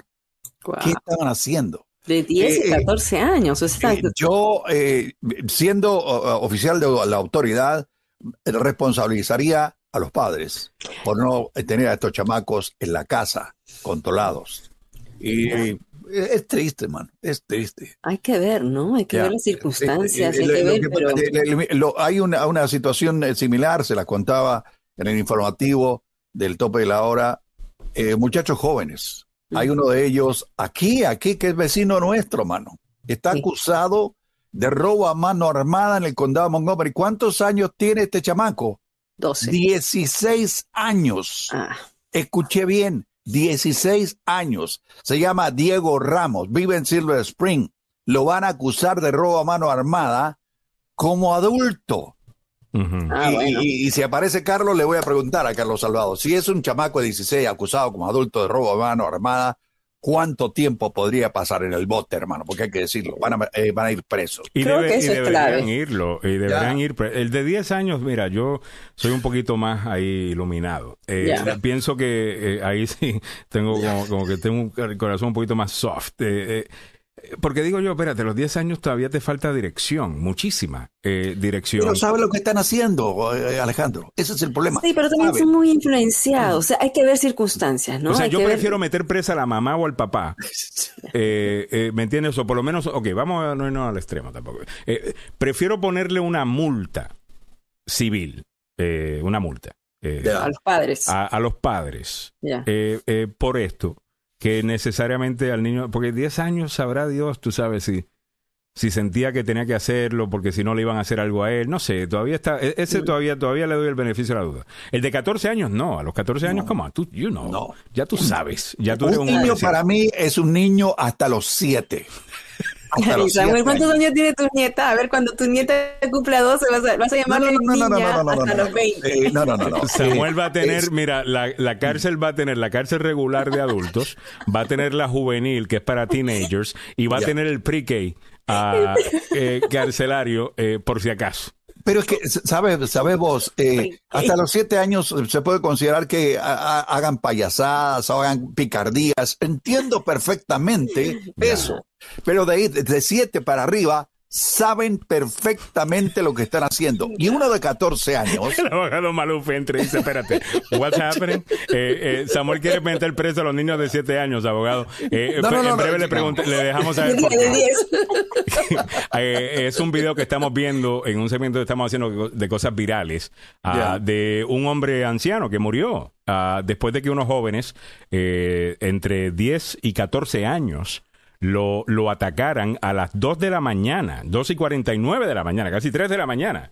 Eh, aquí están atacando al anciano. Y son todos jovencitos. Esto sucedió en Filadelfia. Dos de los muchachos se entregaron, uno tiene 10, el otro 14. Asumo que los otros estarán, eh, aquellos ya están cantando, te lo puedo asegurar, ah, y eventualmente los agarrarán. Eh, sobre una responsabilidad para los padres, abogado. no sé si meter los presos a los padres, pero por lo menos una multa. a, a, los padres. ¿Qué, ¿Qué dice usted? Me parecería excelente idea. Creo que es una manera de tratar de balancear las injusticias entre víctimas y asaltantes. Ah, en mi opinión, todos los gastos médicos, todo el dolor y sufrimiento, todo eso debería de ser pagado por la familia o el seguro de su casa. Y, o sea, el papá, la mamá, que paguen, eh, o sea, que por lo tal vez no puedan ir presos porque es muy difícil ir presos a menos que haya una conspiración o estés tratando de ayudarle a tu hijo a evadir la justicia, algo más que te implique más que simplemente ser un mal padre. ¿Y eso pero en términos civiles no hay ningún problema con una ley que, diga eso. Pero entonces no, pero usted dice que lo pague el seguro, pero nos van a subir el seguro a la casa. Claro, o sea, van a haber consecuencias. Por eso es que tú tienes la obligación y el incentivo como padre de estar involucrado en lo que tu hijo está haciendo. Si tú sabes que cualquier eh, mm. cochinada, como dice Samuel, que haga tu hijo va a ser la responsabilidad tuya. Si entra a robar en un lugar, si entra a o, asalta a otra persona, que ahora tú como padre tengas que pagar las deudas. Por el dinero va el mono, ¿no? O sea, cuando ya te duele tu bolsillo, ahí... si te sube el seguro, que te suba el seguro. Y si el seguro no te lo cubre, lo tienes que pagar de tu bolsa. O sea, tienen que haber consecuencias porque si no hay consecuencias, ¿cuál es el incentivo de ponerle ojo al hijo? a la hija. lo, que está buscando Joe, lo que está buscando Joe es otra compañía de seguros para demandar. you gotta be careful with this guy. Yo hablo la verdad, Carlos Salvado, y no me culpen por ser aquí el, el héroe, esencialmente. El héroe. Seguro para la malcriadez de los niños. Claro, ¿cómo le, cómo, how dare you? How dare you, sir? sir, have you no shame? Have you no shame? Pero eh, sociedad, claro, tenemos que. lo digo, está muy confundida, porque como padre, uno ni le puede gritar al niño sin meterte en problemas con CPS en estos días. Es lo que te estoy diciendo. Ah. Entonces, hay una cosa aquí en donde. Eh, y no, no, puedes tener el aborto tampoco. No le están right. Pero no estás dejando. Y yo creo que la crítica que hace Carlos Salvado es lo que sienten muchas personas. Espérate, si soy muy fuerte con mi hijo, me meto en problemas con, con el Estado. Si mi hijo va ahora hace lo que le da la gana porque yo no he podido corregirlo, eh, también me meto en problemas con el Estado. Eh, eh, deberíamos dejar que los padres puedan ser padres. dice, hay muy buenos comentarios, by the way. Sí, padres pueden ser padres, pero permitir que un padre abuse de un hijo. Abusar no, corregir, claro. Claro, eso, eso no. Ahora, el, el castigo físico es legal. Lo que no es legal es abuso. Vaya. Y hay una manera de medir la diferencia. Típicamente cuando tú le dejas una marca, un morete, a un muchacho porque le pegaste, eso no es castigo legal, eso es abuso. Dice por acá Alfredo López, buenos días chicos, perdónenme por meter mi cuchara, usted puede meter su cuchara cada vez que usted quiera, eh, pero aquí un niño de 13 a 14 años son aquí unos eh, mastodontes Mastodontes, Mastodonte, ah, mastodontes. Porque mi sobrino tiene 14 años y es mucho más alto que yo.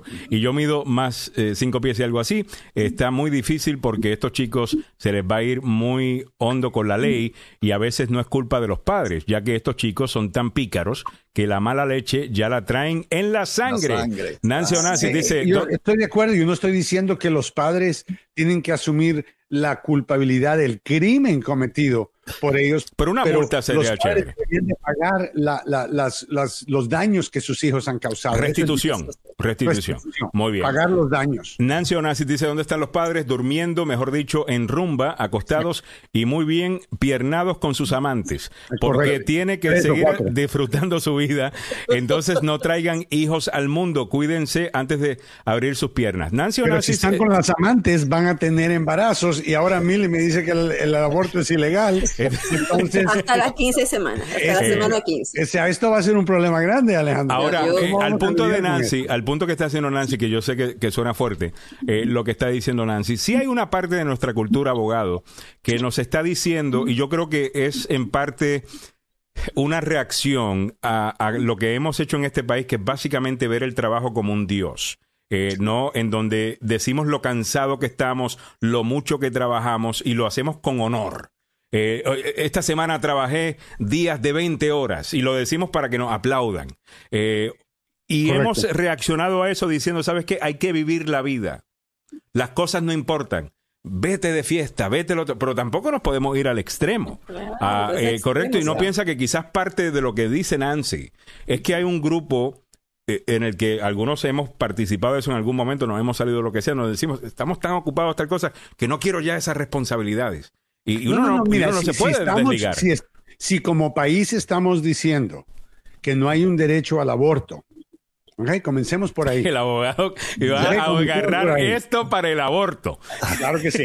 Comienza con eso. Ahora tienes un hijo, y un embarazo, ahora tienes un hijo, un hijo que no quieres tener y quieres lavarte las manos y quieres alejarte de tu hijo y quieres separarte de las locuras que tu hijo hace. O sea, entonces como China deberíamos tener como China el one child policy, no, no, no, donde el gobierno tener te controla. todos los hijos que tú quieras. Ah. Lo único es que tienes que pagar por los daños que tus hijos causen, como como representantes tuyos, como portavoces tuyos. Ya. Ahora, si no funciona, el, gobierno no tiene la solución, Joe. Mira lo que, mira dónde estamos ahorita. Digo, culpemos a los padres económicamente. A ver, eh, estabas diciendo, Carlos, que el gobierno no tiene la solución a este problema. ¿Y qué más? lo que estoy diciendo, mira a dónde estamos nosotros con otros temas, porque estamos pidiendo al gobierno que nos ayude. no hay responsabilidad ya, individuo. Todo tiene que ver, oh, vamos, el, gobierno debe hacer esto. Si tenemos problemas con los niños, llame CPS. si tú tienes hijos, tienes que ser responsable, Carlos, de lo que tus hijos hacen. Y a propósito de este tópico, eh, la pregunta para Carlos Salvado, que es un abogado de ley criminal. Un muchacho que está acusado de robo a mano armada y va a ser juzgado como adulto, Carlos Salvado, ¿qué enfrenta en estos momentos aquí en el condado de Montgomery? Bueno, mira, en primer lugar, un cargo así siempre va a empezar en la corte de adulto. Y ese cargo de robo, ¿fue robo? Eh, robo a mano armada. Oh, 15 a 25 años. Ah, pero, pero, espérese, esto, ah. aquí el truco.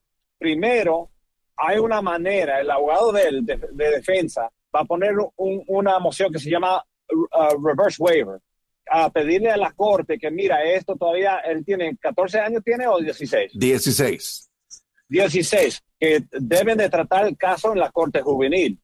Y esa audiencia, uh, ellos van a determinar uh, con cinco factores si se va a tratar el caso en la corte adulta o la corte juvenil. Así que the news story es, oh, they're treating him as an adult. Pero eso no quiere, eso no significa que va a ahí, ahí puede comenzar, pero ahí no tiene que necesariamente terminar, el proceso. Vaya. Ah, y, si, y si comienza en la corte o si llega a la corte juvenil, sabemos todos que no hay cárcel en la corte juvenil, simplemente hay supervisión hasta los 21 años de la corte. Bueno, eso ha cambiado ahora también, la ley ha cambiado eso, ahora los jueces solamente tienen como hasta un año si es felonía, seis meses si es uh, minoría.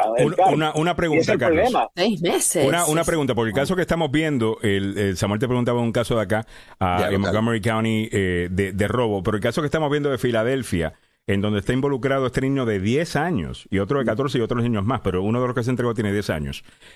Ah, ese hombre murió, el anciano murió. Eh, ¿Qué cargos enfrenta un niño de 10 años? ¿Cómo se trata ese caso? ¿Cómo lo ve eh, la, la, la, corte y el sistema?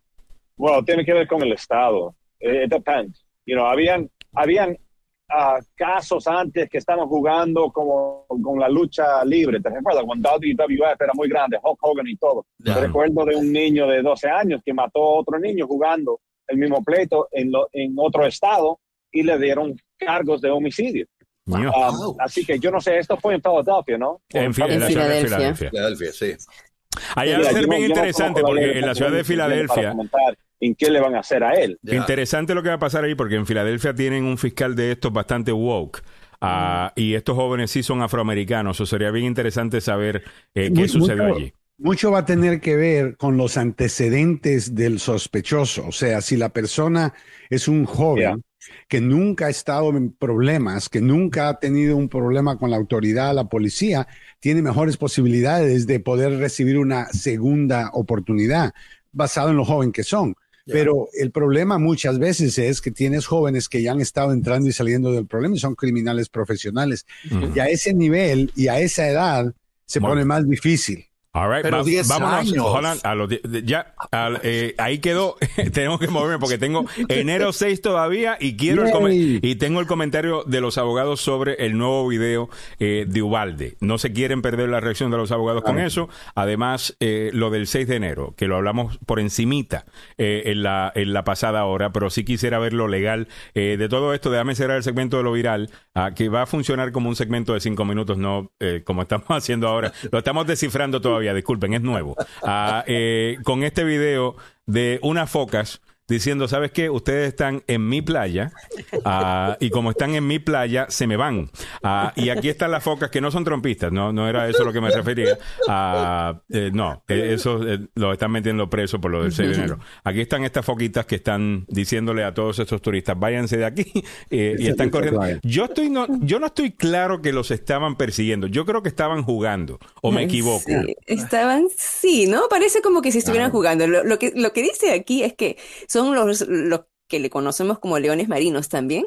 Ah, eh, esto ocurrió en, el, en, una playa en el sur de California. Eh, el video parece mostrar a bañistas curiosos acercándose a dos leones marinos descansando cerca de las rocas de la joya oh, por eso es que están enojando a la gente. Ah, ¿están, agresivos o no? Yo soy tan, yo soy tan neto con los animales que yo pensaría, ah, no, mira qué lindo, y después me muerden. Eh, no, por, y entonces, zángano. no sé si muestra eso, Alejandro, pero dicen que Claro, de lo pero si alguien molesta o alguien está amenazando a uno de, ellos, van a defenderse. Tienen dientes. y están diciéndoles, no, salgan de aquí, salgan, de esta playa. Correcto. Entonces, no sé si ahí se ve que a los dos bañistas se acercan a las CNN esta noche va a estar con Anderson Cooper. Dos de las focas estarán siendo entrevistadas. Eh, oh my God, están buscando justicia social y están en contra del... Oh my goodness. Oh, ¿Cómo que le llaman a eso cuando se quedan con tu vecindario? Eh, um, eh, Ocupan, pues. Son, esos son occupied. gentrification. Eh, gentrification. de la playa.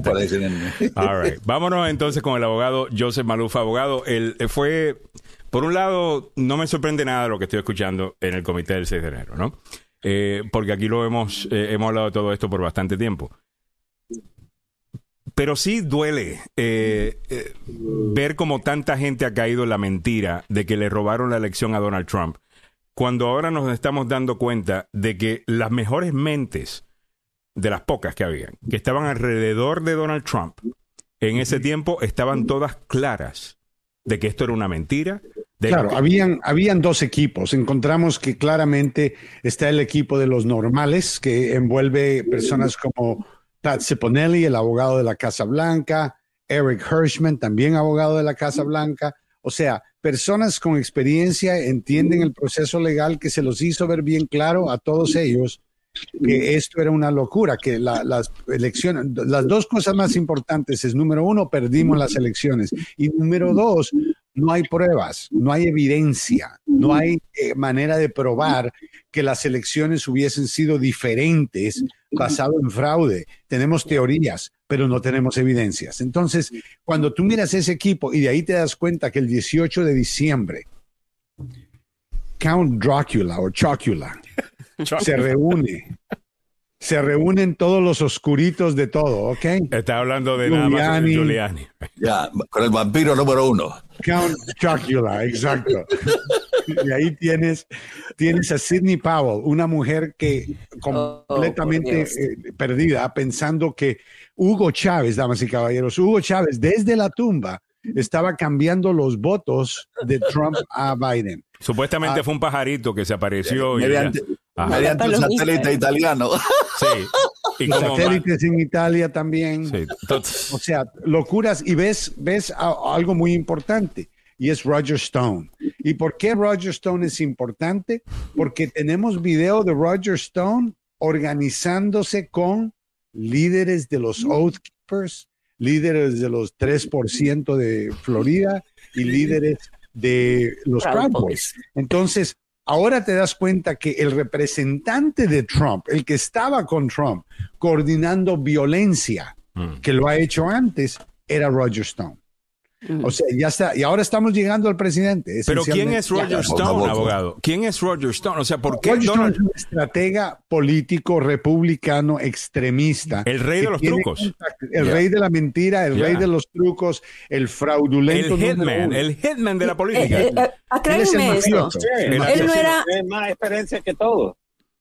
el asesino político por excelencia es Roger Stone. Eso lo saben todos los republicanos. Es un tipo rarísimo. Ah, tiene un tatuaje gigantesco de Richard Nixon eh, en, su espalda. Eh, él, eh, además de eso, apareció en los años 90 en periódicos de swingers con su esposa diciendo, mira, aquí estamos los dos. es un tipo que ha podido funcionar dentro del Partido Republicano cuando el Partido Republicano era más conservador religioso Ah, porque ahora hablan mucho de eso, pero como actúan no va con eso. Pero antes tú tenías que ser conservador para ser republicano, eh, abogado. Y Roger Stone todavía era permitido dentro del Partido Republicano operar. Y el uso de drogas. Él alguien que usa marihuana y otras drogas, eh, está en orgías. Eh, o sea, ¿me entiendes? Porque es efectivo. porque es efectivo. O sea, un tipo que si tú se lo presentas a la gente y dices, mira, este tipo es parte del Partido Republicano, estoy seguro que mucha gente no votaría republicano. Pero a él se lo perdonaban por la efectividad al, jugar sucio. Este tipo no tiene vergüenza. Roy Cohn ser homosexual, que en esa época hasta Roy Cohn habló en contra de eso. El mismo hombre, y el que era homosexual se critica, criticaba a los homosexuales. Entonces, eh, hemos visto esto, ¿no? Esta hipocresía, pero Roger Stone ayer fue mencionado claramente. Hay videos de Roger Stone que eh, los que estaban haciendo el documental tienen. Mm. Hay conexiones ahora, textos, situaciones que se ponen más reales y te das cuenta de algo importante, que el 6 de enero no fue algo que simplemente pasó, Alejandro. El 6 de enero fue bien planeado, bien organizado, bien preparado y era la alternativa número dos del expresidente. La primera era que Mike Pence cambiara eh, la certificación y que usara los, eh, los votos falsos que él tenía de diferentes electores. Y se los trataron de llevar. ¿Se recuerdan que escuchamos la semana pasada o la antepasada? Querían llevarle esto al, vicepresidente Pence y Pence dijo no me traigan eso. Ah, o su asistente dijo no me traigan eso. Pero claramente había, ese era el primer atento, era que, que pacíficamente esto cambiara, pero cuando se dieron cuenta que Mike Pence no estaba cayendo en esto, entonces dijeron, tenemos que tener un segundo plan y es donde Trump, el 19 de diciembre, a las 2 de la mañana, manda un tweet diciéndole a su gente, ok, como quien dice, me acabo de reunir con todos, con el Joker, con el todo, el, pingüino, me reuní con todos. Abogado, es que, sinceramente, eh, esos, eh, esos son, Pepe Villalobos, ah, siempre muy informado, dice, Netflix hay un documental muy bueno sobre Stone y cómo subió a lo que es. Y se llama Roger Stone. Get Me Roger Stone. Muy buen, eh, muy buen documental. Y te das cuenta de que él era socio al principio, los dos socios eh, cuando eran jóvenes, eran young, Republicans, era él, Roger Stone, ¿con quién? Paul Manafort. Paul Manafort, sí. Estos dos eran jovencitos en los, los late 70s, early 80s, eh, trabajando en esto, que también estaba relacionado a Donald Trump. Usted sabe, fue preso. Eh, precisamente Paul Manafort. Pero bueno, regresando al tema de lo del 6 de enero. Abogado, hay un momento, hay varios momentos que le quiero preguntar, pero hay uno en donde vemos a Pat Cipollone eh, que habló como un verdadero republicano. Cuando le preguntan, óigame, ¿usted pensaba que era una mala idea eh, para el país que alguien estuviera eh, diciendo que la elección fue robada y él habló claro, diciendo claro que es mal, ni siquiera me tienen que hacer esta pregunta. Eh, no tengo que decirles, ¿no? o sea, esto es tan malo. Y la, y la otra cosa... Alejandro, este es el problema que tengo con toda esta gente hablando ahorita. A ver. Eh, estamos hablando de un problema obvio. Es ridículo. Esto es fácil, esa pregunta es fácil. Pero ¿a dónde estuvieron esta gente mientras ah. tanto que, que Trump estaba actuando así, en esta manera? You know, en, una manera más privada. No, tienes razón, ¿por qué no hablaron antes? Pero el abogado Maluf hizo alusión a esto al principio de su comentario cuando dice, nos damos cuenta de que habían dos equipos, estaban los locos y estaban los Pat Cepalones del mundo y otros alrededor peleando en contra de esta gente que querían destruir básicamente eh, nuestra democracia. Ah, y Patsy no, era uno de ellos. Se separaron solamente en este, en esta, este tema, que es tan obvio. Pero hasta ese punto, ellos no estamos separados de, la administración de Trump. Eh, o sea, ellos fueron la resistencia interna. Total. Que, que mantuvo la democracia, que salvó la democracia. Si ellos hubieran hecho un escándalo si Cepeloni coge el teléfono y dice, New York Times, no necesito una conferencia de prensa y voy a contarles todo lo que Trump hizo ayer. Entonces, claro, yo creo que sería ah, no, real, ¿no? Porque esta gente es bien leal al país. Pat Cepelon dijo ayer también, y le hago esta pregunta al panel y a, la audiencia, ah, y mi primera impresión fue contestar no. Eh, él simplemente hizo su trabajo. ¿A qué me refiero? Pat Cipollone dice que el vicepresidente Mike Pence debería recibir la medalla de valor a eh, de Medal of Freedom, no, de, libertad eh, que entrega el presidente de los Estados Unidos por su trabajo ese día. Mi, mi, primera respuesta a eso fue, mi mente me llevó, espérate, él estaba haciendo su trabajo, porque le van a dar una medalla. Pero después pienso, espérate, Nadie ha tenido que hacer ese trabajo bajo esa presión. y cuando te están amenazando de muerte, eh, si no hace, si hay una mara afuera que ya ha muerto alguien y está a punto de entrar y tú como quieres, y, el presidente no te está mandando al ejército, no te está mandando refuerzos, tú estás llamando al Pentágono para que te manden gente y como quiera él hizo lo correcto. No sería ¿No sería correcto que se le reconozca eso a, Mike Pence? ¿No ayudaría políticamente a Biden? Eh, incluso y poder separar al buen republicano del trompista y aislar más al trompismo y al mismo Trump. Como estrategia política, ¿no sería buena idea, abogado Maluf? Claro, por supuesto que sí. La cosa es que todavía republicanos, viendo todo esto, están diciendo el 50% que todo es mentira. Aunque son 50% de los que se quedaron en el partido. Recuerden que mucha gente se fue del Partido Republicano. esas encuestas te hablan de quien todavía se identifica eh, como, como republicano. Eh, otro tema importante, y aquí es donde yo quiero ver, abogado, si vamos a ver lo mismo que, se, que, que vivió el país durante la investigación de, de Nixon y Watergate, que muchas veces pensamos, abogado, de que sucedió en el momento que nos enteramos de lo que sucedió, inmediatamente empezaron a arrestar gente. Eso no es cierto. Eh, eh, Nixon logra ser reelecto. Ah, después de su reelección es que rompe todo, poco a poco. Eh, ellos negaban todo, tildaban de mentirosos al Washington Post y a los reporteros que estaban ah, abriendo esta noticia. A la ex esposa a Woodward. Eh, a Woodward y a la esposa del actual, de quien fue en ese momento el secretario de Justicia, que eventualmente fue preso, eh, la tildaron de loca, eh, porque era ella la que hablaba en contra de Nixon de lo que estaba pasando. Mucha gente no pensaba de que se iba a poder arrestar a alguien y de repente empezó a caer gente. Con eso dicho, déjeme mostrarle este video del comité de ayer en donde hacen mención de Brian Baben, Andy Biggs, Matt Gates, Louis Gomert, Paul Gosar, Andy Harris, Jody Heiss, Jim Jordan, Scott Perry y Marjorie Taylor Greene, quienes estuvieron toditos en la, Casa Blanca eh, diciembre, 20, eh, diciembre 21, eh, supuestamente cuando sucedió un... Diciembre 20. Eh, un, aquí dice diciembre 21, eh, un, una reunión sobre lo que supuestamente iba a pasar eh, en oh. enero 6. Vamos, vamos a escuchar. Members of Congress present at the White House on December 21st included Congressman Brian Babin, Andy Biggs, Matt Gates, Louis Gohmert, Paul Gosar, Andy Harris, Jody Heiss, Jim Jordan, and Scott Perry. Then Congresswoman elect Marjorie Taylor Greene was also there. Members esto es una reunión en donde se dice que se estaba planificando, planificando lo que iba a suceder enero 6. Eh, eh, al mismo tiempo, muchas de las mismas personas que han sido mencionadas en ese video, sabemos que pidieron indultos por adelantado. No está claro, abogado, que esta gente participó en, una conspiración.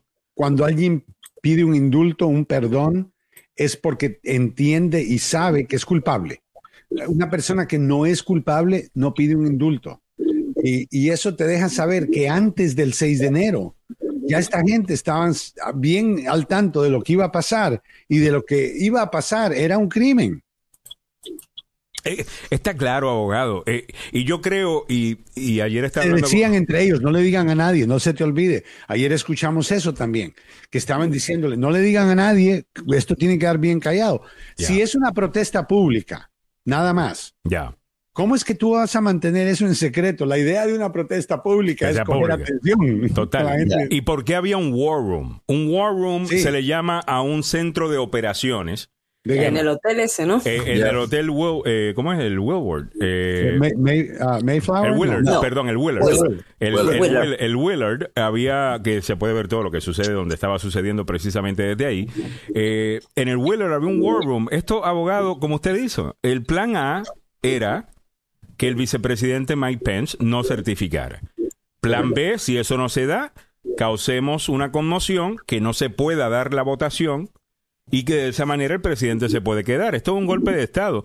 Y para la gente que dice que esto nunca van a ver la cárcel ninguna de estas personas, yo entiendo ese punto de vista, lo entiendo porque me siento así algunas veces y después me voy y estudio un poquito Watergate y te das cuenta cómo también ahí se veía que la causa estaba perdida, que realmente no iban a hacer nada, Nixon tenía tanto poder y de repente gente empieza a hablar, otro empieza a hablar, como estamos viendo ahora y boom Así que tengamos un poquito de fe de que nuestra democracia eh, puede darse a respetar a través de nuestro sistema legal, por lo menos es lo que eh, espero que suceda. Eh, abogado, déjeme preguntarle de otra cosa que tiene que ver, pero antes debo leer un comentario sobre Magdalena Martínez que dice, el modo Giuliani es andar borracho.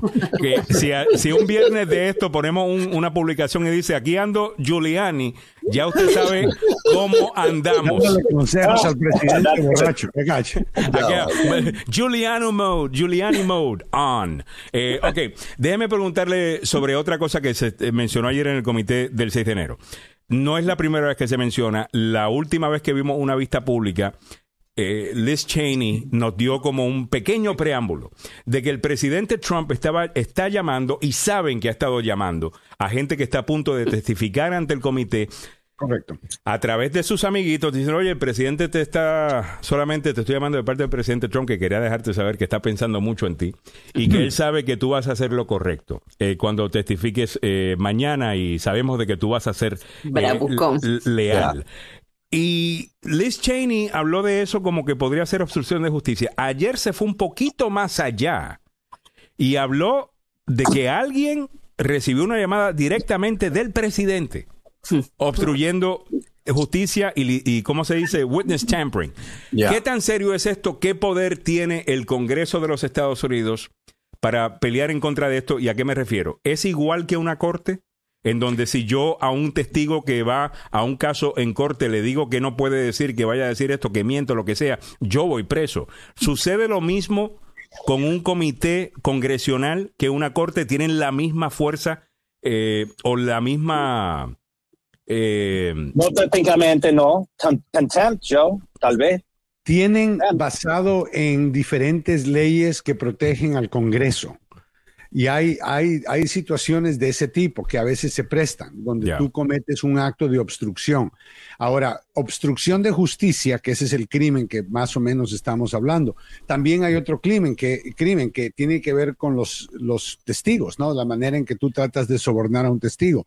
Típicamente en una corte, en un proceso judicial, si alguien llama a un testigo y le dice, mira, mi amigo está pensando en ti, hace todas estas tonterías para tratar de corregir o tratar de dirigir el testimonio, serían culpables de obstrucción de justicia. Pero esto es obstrucción del Congreso.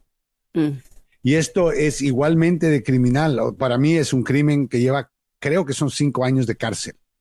Mm. pero uh, podría ser más por obstruir un proceso congresional, obstruir una investigación congresional. O sea, el Congreso tiene ¿Perdón? El Congreso, ¿no? ¿O el Departamento de Justicia? No, no, el Departamento de Justicia lo hace. Ah, el, Congreso no puede mandar a arrestar a nadie. Lo único que pueden hacer es esperar que el Departamento de Justicia diga, ok, usted le emitió al Congreso. Usted tiene, por ejemplo, las órdenes de desacato es desacato al Congreso, no es desacato de corte. Vaya. Entonces, la, el, decirle a un testigo, Sur Magdalena Martínez dice, ¿qué saben ustedes del testigo que iba a estar, eh, que Trump llamó para que no testifique, eh, de, que es del tema que estamos hablando? Eh, ha roto la, vamos a asumir que eso es cierto, de que Trump llamó a la persona y le digo, no quiero que testifiques, tal cosa. ¿Eso es obstruir justicia? Sí. Obstruir el Congreso, obstruir. Carlos Salvador dice que no. A ver, Carlos Salvador, ¿por qué no? Obstrucción del Congreso. Obstrucción del, del, Congreso, no de justicia. una investigación congresional, exacto. Vaya, ok. Déjame eh, chequear ahorita te digo cuál es la ley. A ver, abogado Carlos Salvador. No, eso es lo que digo. Obstrucción de justicia es diferente de, de meterse en una investigación congresional. aquí dice la sección 1505 de las leyes dice que cualquier proceso federal o congresional que una persona obstruya será culpable de un crimen de no más de cinco años y puede involucrar hasta ocho años si la ofensa envuelve terrorismo. Entonces, si te das cuenta aquí que obstrucción al Congreso es un crimen, es 18 USC 1505. La pregunta fue, un delito mayor. Mando un testigo diciéndole, mira, yo no quiero que usted dé estos testimonios. That's not obstruction. Eso, no es suficiente. Ah, eso, eso no es fácil, pero si la, la, la sugerencia para la persona razonable, o sea, vamos a suponer que el comentario sea como lo escuchamos, ¿no? El presidente te está escuchando, él quiere saber que, que, que, está muy interesado en lo que tú tengas que decir y él sabe que tú eres muy leal. Ah, espero que tu abuelita siga bien. Intimidación pura. ahí. Tu primo que está en el hospital, ya lo chequeamos, todo está bien. O sea, llega el punto donde una persona razonable dice, esto no es una, un, un consejo, esto es algo que me están diciendo, cuidado, no digas la verdad, porque te va a caer encima. Entonces, todo depende de la acumulación de presión que, que Liz Cheney eh, está hablando, que yo no sé porque ella no detalló qué fue lo que él dijo. Pero para una persona razonable, si está obstruyendo el Congreso, cinco años. Eh, lo, lo, que no fue, ¿ah? lo que no Tengo corte, muchachos. Ah, oh, Muchas gracias. Eso lo gracias. Eh, el, no queremos punto... obstruir la corte de Carlos. Eso sería obstrucción de justicia. Eso es lo bueno de tener un abogado criminalista como lo es ya. Carlos Salvador también, porque eh, obviamente nos puede dar, bueno, ¿qué es lo que diría un abogado de defensa? Ah, claro, porque yo soy un poco rígido en este No, no, no, no, eh, Joseph no, Maluf pero... es el fiscal por excelencia de Trump. Eh, eso se lo garantizo. Uh, y Donald, y, y, that's right, este es el fiscal, va a acusar. A ver, Samuel. No, eh, lo que quiero aclarar es que el, el, la persona a la cual llamó Donald Trump no contestó el teléfono y le pidió a su abogado algún tipo de consejo. El abogado fue el que llamó a eh, este grupo congresional para informarles lo que claro, estaba haciendo. Eso es como sucede, Samuel, en un caso criminal. Ya. Así es como sucede, que alguien llama a alguien o alguien llama a alguien más. Asumo que Trump va a decir, bueno, no, no hablé con él, eh, claro. yo lo llamé a saludarlo. Eh, él no contestó o, o porque alguien no quiso. más llamó por él. La, Sí. la- Estaba preocupado por él y por I- su abuelita. No, no, no, I butt dialed. It was a butt dial. Eh, butt dial. y yo tengo tremendo butt, dice Trump. Entonces, eh, ya usted Claro. sabe, yo llamo a todas las la, la páginas amarillas, las páginas blancas, eh, salen llamadas desde con, Ahora, con esa Alejandro, que no- tiene. nos quedamos sin tiempo, pero sí quiero mencionar rápidamente. Miré el video de la escuela de Ubalde el día de ayer y lo que yo creo que deberían de considerar seriamente es poner cargos criminales en contra de los policías. Criminales. Criminales, de lo que le llaman homicidio involuntario. Homicidio involuntario. nivel- A ver. El nivel de negligencia demostrado el día de ayer, combinado con cobardía y seriedad, a sabiendo que atrás de una pared, de una puerta, está este hombre por 77 minutos disparándole a un montón de niños y no hacen nada. Mm. Entonces, ¿para qué son policías? ¿Para qué le quitan el lugar a alguien que tiene que hacer su función? Ahora, típicamente homicidio involuntario envuelve ne- negligencia. Y negligencia ocurre cuando tú haces algo que una persona razonable no hubiera hecho y esto es negligencia seria. Bueno, para mí, lo que una persona policía, entrenado, certificado y armado debe hacer, lo normal y lo razonable, es entrar a, a defender a estos niños. Ay, me, puedo ima- me puedo imaginar a un fiscal eh, presentando expertos de la policía, los mismos que hemos visto en la televisión siendo entrevistados, que todos están de acuerdo que Sí. lo que hicieron estos policías no va con su entrenamiento. Y eso me imagino será suficiente. Eso espero que sea algo que consideren. En Texas, esos son 20 años, de 2 a 20 años en cárcel por homicidio involuntario, por cada niño que murió. Cada Deberían profesor. pagar algo, Wow. definitivamente. Tienen que pagar algo. Yo no veo esto. Como si yo fuera un padre de estos niños, Dios no quiera, te digo, Alejandro. Uno de los padres, eso fue lo que dijo. Eh, Sí. eh, eh, vimos la entrevista de uno de los padres y dijo precisamente, aquí deberían no solamente parar con el atacante, ah, sino también con, con, con estos Sí. policías. Es que sumado Ah, al dolor es horrible. mirar, Totalmente. eh, Es que, esa o sea. ¿me entiendes? Imagínate un incendio que está matando, ves niños gritando de dolor porque están ahí. siendo quemados. El bombero está detrás de la puerta con la manguera llena de agua, pero no la va a usar. Y cada vez que escuchamos uno de esos tiros, como estamos diciendo en la pasada hora, Es estás una- escuchando una bala entrando al cuerpo de un niño. Pero un niño, niños gritando, profesores gritando, desesperados. Damas y caballeros, no por cinco minutos, ¿ok? Pero por 77, mi- una hora, 17 minutos sin hacer nada. Y si ese fuera su hijo, yo le puedo apostar. Yo no fuera mi hijo, yo hubiera entrado.